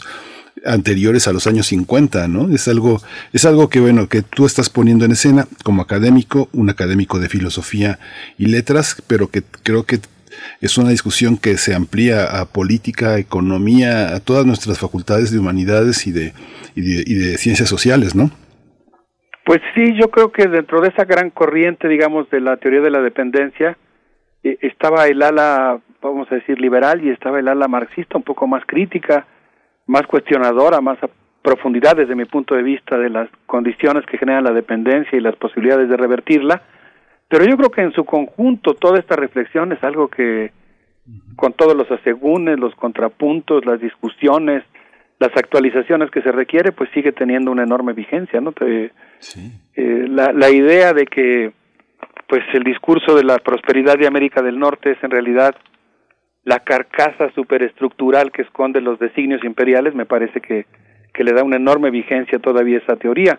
Y yo creo que nosotros tenemos que estar muy alerta respecto a este intento de reconfigurar y subsumir el territorio mexicano para satisfacer las necesidades de supremacía económica, política y militar que requiere el funcionamiento estatal del, del capitalismo militar financiero estadounidense para su hegemonía mundial. Y yo creo que en este momento de efervescencia política que estamos viviendo en el país, de protagonismo popular por muchas vías, por muchas vías, no solamente por la decisión del voto, sino también por eh, las personas de muy buena voluntad y amplia experiencia política, creo yo que en minoría, pero que están también dentro del gobierno, eh, por el movimiento social que está eh, a veces apoyando, a veces cuestionando, o incluso por el movimiento social que está cuestionando desde la izquierda al gobierno, creo que lo que no podemos negar es que estamos viendo un momento muy singular en México y es un momento de protagonismo popular. Y creo que ese, ese momento requiere de una discusión muy precisa respecto al rumbo que queremos que tenga el cambio que estamos impulsando. Y creo que en ese contexto pues vale la pena insistir en que es posible, es necesario y desde mi punto de vista y creo que el de muchas personas y muchas corrientes críticas, es deseable aspirar a un país que sea independiente, que mire hacia el sur y que, y que tenga relaciones con todos, con Estados Unidos, con China, con la Unión Europea, pero sobre todo desde una perspectiva del sur y con un fuerte arraigo en América Latina. Yo quisiera decir que, como ha señalado Héctor Samitis, en el prólogo de un libro que se llama La pequeña ciencia, escrito por José Luis Orozco, es muy importante estudiar desde una perspectiva crítica y mexicana lo que podríamos llamar la inteligencia hegemónica de Estados Unidos y cómo escapar de su rule of business, de ese elán vital del capitalismo financiero militar y oponerle la fuerza vital de la soberanía popular. Yo creo que esa es una responsabilidad que tenemos y, y vale la pena que lo hagamos ahora antes de que la dependencia sea mayor y antes de que se vuelva natural el hecho de que en México se fabriquen componentes para eh, de armamento para la economía de la defensa de los Estados Unidos. Yo creo que ese sería un proyecto muy concreto que nosotros tendríamos que impulsar. México no debe fabricar ningún componente militar para el complejo militar estadounidense porque México es un país que tiene vocación de paz y amistad con todos los pueblos pues con esa claridad que, expones, también no quisiera dejar pasar ya en los últimos minutos que tenemos contigo, Alberto Betancourt, compartir algunos comentarios en redes sociales. Nos dice Hernán Garza, buscar la paz y la amistad con todas las naciones, eso será más redituable que cualquier alianza. Gran argumento, doctor Betancourt. Eh, igualmente por acá nos pregunta eh, de manera retórica Jorge Morán Guzmán, ¿vamos hacia una convivencia mundial o hacia bloques antagónicos como el mundo en el libro de 1984? Refrancito dice, siempre un gusto escuchar al doctor Betancourt y como siempre la enorme y es así inamovible condición geográfica con ese bloque norteamericano que nos tiene tan atados a condiciones políticas, económicas y sociales que es tan difícil modificar eh, nos dice Xochitl Arellano, yo estuve el primero de diciembre de 2018 en la plancha del Zócalo para recibir con gran alegría al nuevo gobierno de Andrés Manuel López Obrador. Seguimos con esperanza desde la Alta California. Y bueno, eh, por acá una crítica dice 8TKP, dice, profe, no siga tratando de justificar lo injustificable, la cuarta neoliberal va a imponer el plan Puebla-Panamá mediante el transísmico. Y la cuestión de Michoacán eh, pasará al morenato. Bueno, pues ahí ya no le entendí muy bien a su, a su redacción, pero bueno, nos dicen estas, estas cuestiones que te dejo ahí, querido Alberto Betancourt, con los poquitos minutos que, que nos quedan y ya para irnos a música también. Sí, muchas gracias. No, siempre leemos y escuchamos con mucha atención y nos sentimos pues eh, con la responsabilidad de estar en diálogo con todos los comentarios que recibimos. Eh, yo yo creo que, que tenemos una responsabilidad y esa responsabilidad en este caso creo que consiste en pensar en un modelo que nos que, que implique ser un país promotor de paz, creo que no debemos menospreciar el papel que puede jugar México ante el peligro de una conflagración de grandes magnitudes en el mundo. Y creo que el papel que tiene que jugar México no es el de sumarse a uno de los bloques, sino el de ser un país con la suficiente independencia y autoridad moral como para ser un auténtico promotor de paz. Pero para eso, pues tenemos que ir construyendo esa posición y tenemos que hacerlo en base a la tradición diplomática que ya tenemos y de la que podemos sentirnos muy orgullosos. Y por eso creo que es muy importante impulsar el rumbo del país en un rumbo eh, de izquierda y de pensamiento crítico. Les propongo que nos despidamos. Eh, quisiera agradecerle a mi amiga Erandi Rivera Lozoya, defensora de la tierra en Michoacán, que nos despidamos escuchando a Juan Reynoso con esto que se llama El toro sin caporal, pues pensando en las luchas fuertes, importantes que se están desarrollando en Michoacán como parte de las eh, el resto de las luchas que se están librando en el país por construir autonomías, por lograr un auténtico cambio social y un cambio que sea al mismo tiempo realista, viable, eh, convivencial. Un abrazo para, para ti, Berenice, para Miguel Ángel y para todos nuestros amigos del auditorio. Gracias, Alberto. Gracias, Alberto Betancourt. Hasta la próxima semana. El próximo jueves nos volvemos a encontrar. Vamos con esta propuesta musical. Juan Reynoso, El Toro sin Caporal.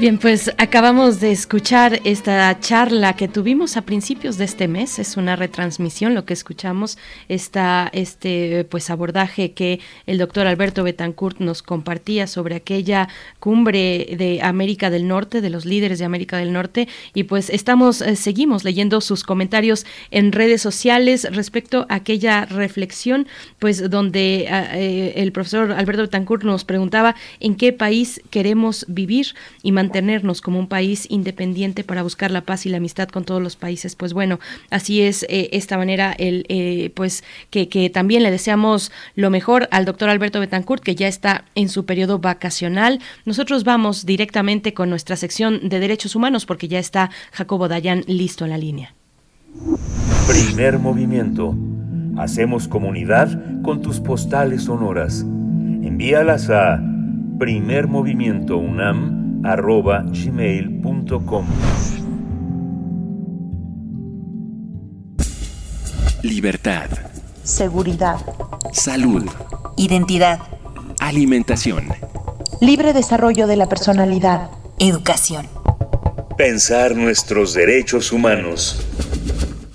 Resumen de violencia 2021 es el tema que abordará esta mañana Jacobo Dayan, quien ya nos eh, está acompañando a través de la línea. Él es coordinador académico de la Cátedra Nelson Mandela de Derechos Humanos en las Artes de la Universidad Nacional Autónoma de México. Y pues bueno, es tiempo de recuentos, de balances con una mirada crítica, eh, balances obligados en este cierre del 2021. Jacobo Dayan, buenos días, gracias por estar aquí esta mañana.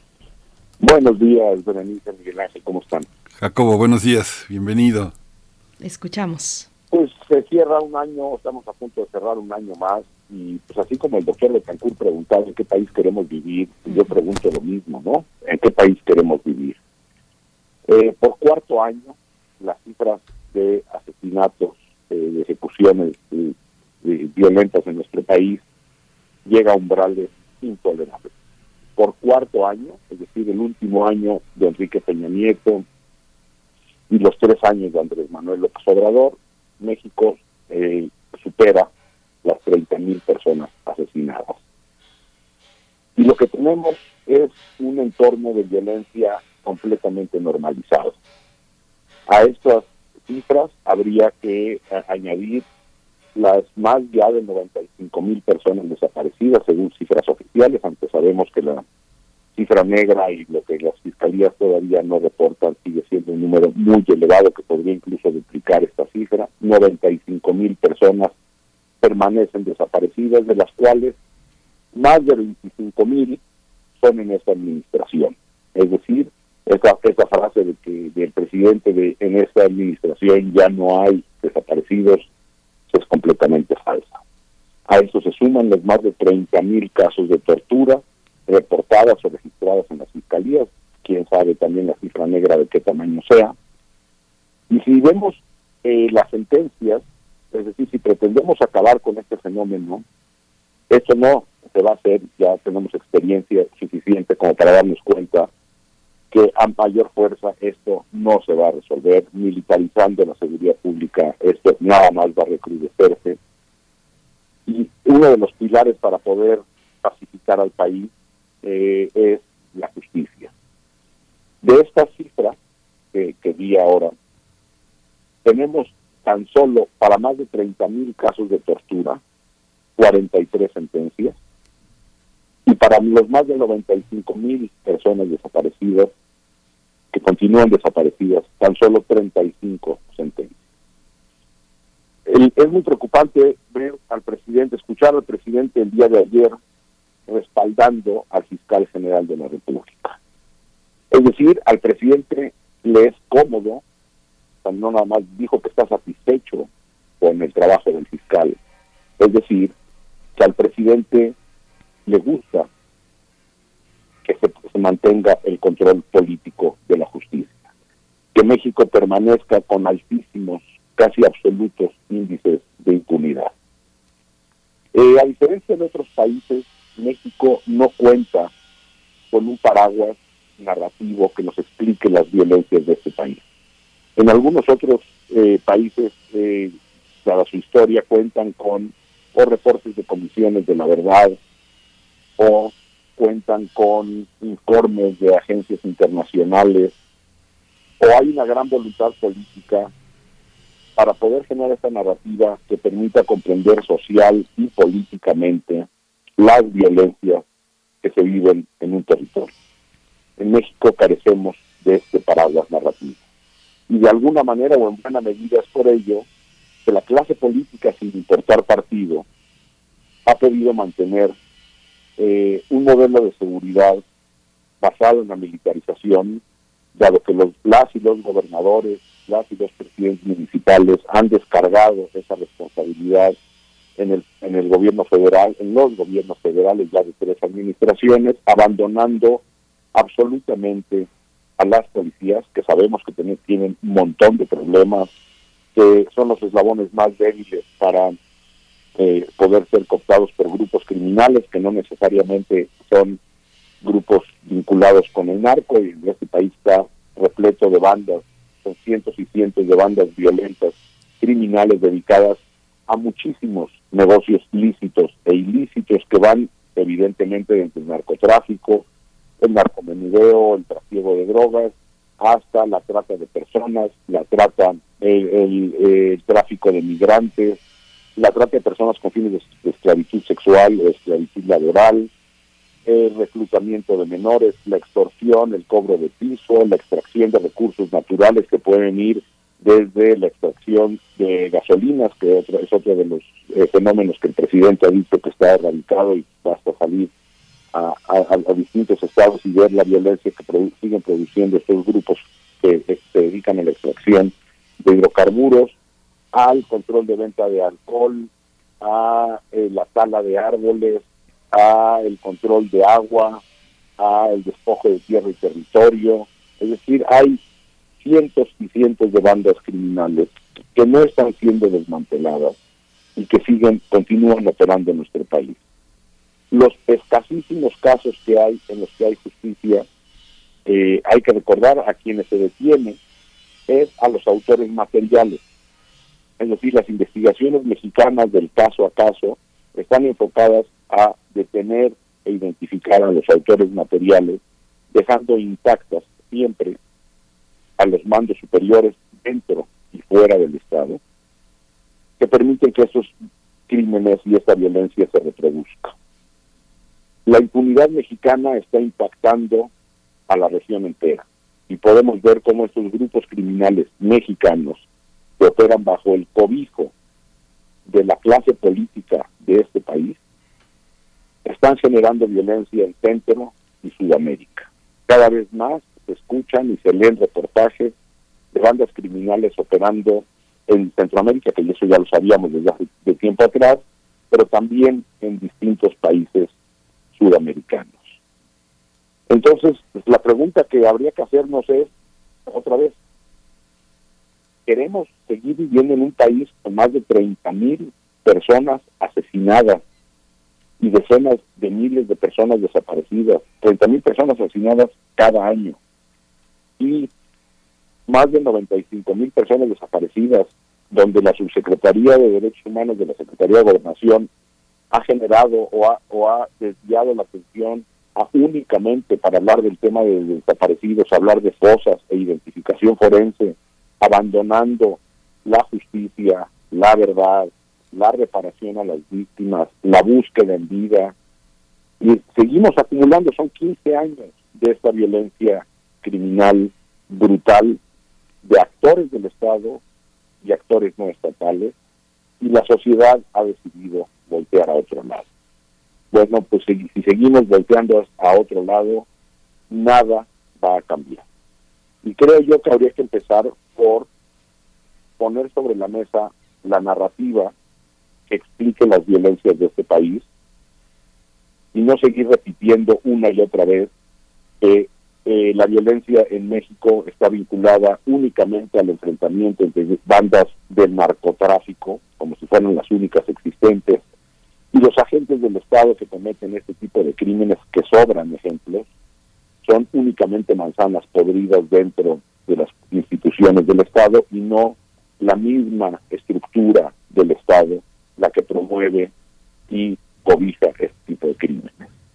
Eh, a, esta lista de crímenes eh, habría que sumar el, el, incremento, aunque el presidente dijo en días recientes que, y, el, y el subsecretario Encinas que las cifras han ido, perdón, el secretario de la Defensa, que también hemos normalizado eso, el secretario de la Defensa dando informes sobre violencia, no es normal.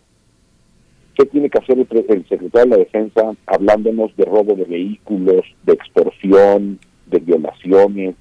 Es decir, ¿por qué es el secretario de la Defensa el que informa a la ciudadanía sobre la violencia y no la Secretaría de Seguridad Ciudadana? Eh, tendríamos que exigir la desmilitarización incluso de eso. Pero bueno, lo que estamos viendo más bien es un proceso de eh, militarización de la vida civil, de la vida pública, en todos los. Y esto se ha venido dando en todas las administraciones, cada una acrecentando la presencia del ejército en la vida pública, empezando por Felipe Calderón, acrecentado por Enrique Peña Nieto y exponencial ahora por Andrés Manuel López Obrador. ese es el país en el que vivimos, el país de la violencia desmedida y la impunidad prácticamente absoluta. Así cerramos el tercer año de gobierno de Andrés Manuel López Obrador. Fíjate, Jacobo, que yo tuve esa percepción que tú tienes en este comentario final, pero bueno, como no soy un experto, pensé que era algo que estaba notando eh, irregular. Pues se separa el secretario de la Defensa y posteriormente la secretaria de Seguridad. A mí me llamó mucho la atención, pero también me llama la atención este comentario que hace sobre la militarización en sexenios anteriores. Eh, ¿Cuál es la diferencia eh, de, de militarizar para Peña Nieto y de militarizar ahora en el sentido que lo hace Andrés Manuel López Obrador? ¿Hay alguna diferencia o es lo mismo? Bueno, eh, eh, esto comenzó años atrás, vamos, esto no comenzó eh, con, con Andrés Manuel López Obrador, pero eh, cada vez se le han ido dando más eh, funciones no vinculadas a la seguridad nacional, que tendría que ser la función del ejército, y eso se ha exponenciado en la actual administración. Y pues lo que yo diría es que lo que tenemos ahora es eh, pues, un descaro, donde ya abiertamente el presidente de la República dice que para mantener eh, los cambios que ha realizado en su administración, pues le encargará esas funciones al ejército. Entonces, lo que veníamos viendo tiempo atrás es militares en retiro ocupando distintas funciones que le corresponderían a civiles, iniciando con seguridad pública, pero cada vez más se fue recargando eh, el poder civil de este país en eh, las Fuerzas Armadas. Y bueno, el último recuento que yo eh, leí por ahí en, algún informe es que hay más de 240 funciones civiles entregadas a militares. Y bueno, ha- habría que empezar eh, por, por entender que eso es un riesgo a la democracia y por otro lado no va a reducir la violencia. Hay suficiente información en la mesa como para saber que la presencia de militares en seguridad pública no reduce la violencia. Pues eh, Jacobo Dayan, quedamos con el compromiso de continuar en 2022 eh, porque la agenda es amplia de conocer ya al regreso después de este periodo de vacaciones y de cierre de año, pues eh, lo que se avisora eh, más próximamente en los primeros meses pues de 2022 está ahí en el panorama, por supuesto, este informe de desapariciones en México por parte luego de la visita del Comité de Desapariciones de la ONU, ¿no? Eh, eh, por- y la cuestión migrante, sin duda, la violencia que se cierne sobre sobre quienes transitan nuestro territorio. Cerramos el año con esa tragedia en Chiapas hace dos semanas, pues que debería, desde mi punto de vista, ser un, parteaguas, un punto y aparte muy contundente para reformular el tratamiento del gobierno y de la sociedad también hacia las personas migrantes, eh, ver eh, con mayor profundidad las redes de trata que encuentran pues un asidero en estos grupos de personas migrantes. Jacobo Dayan, te deseamos lo mejor en este cierre de año y con este compromiso de encontrarnos en 2022. Muchas gracias. Igualmente a ustedes, buen año, un abrazo. Gracias, Jacobo, un abrazo. Un abrazo, hasta pronto. Bueno, pues con esto estamos eh, llegando al final de, de nuestra transmisión. Nos vamos a ir con música rápidamente, eh, pues para despedirnos ya e invitarles a encontrarnos el día de mañana. Esto que vamos a escuchar está a cargo de Porter. Espiral es la canción de cierre. Miguel Ángel, gracias. Gracias, esto fue Primer Movimiento. El mundo desde la universidad.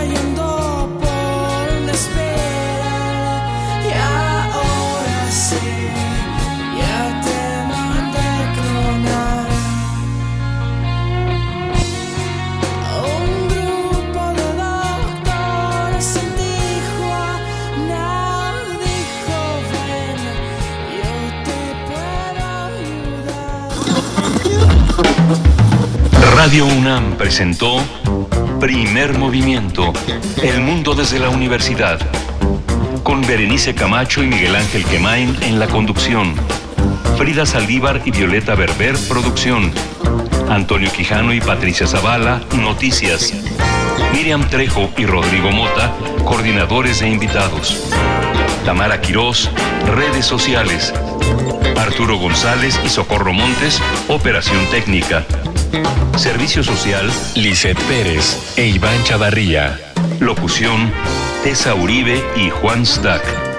Quédate en sintonía con Radio UNAM. Experiencia sonora.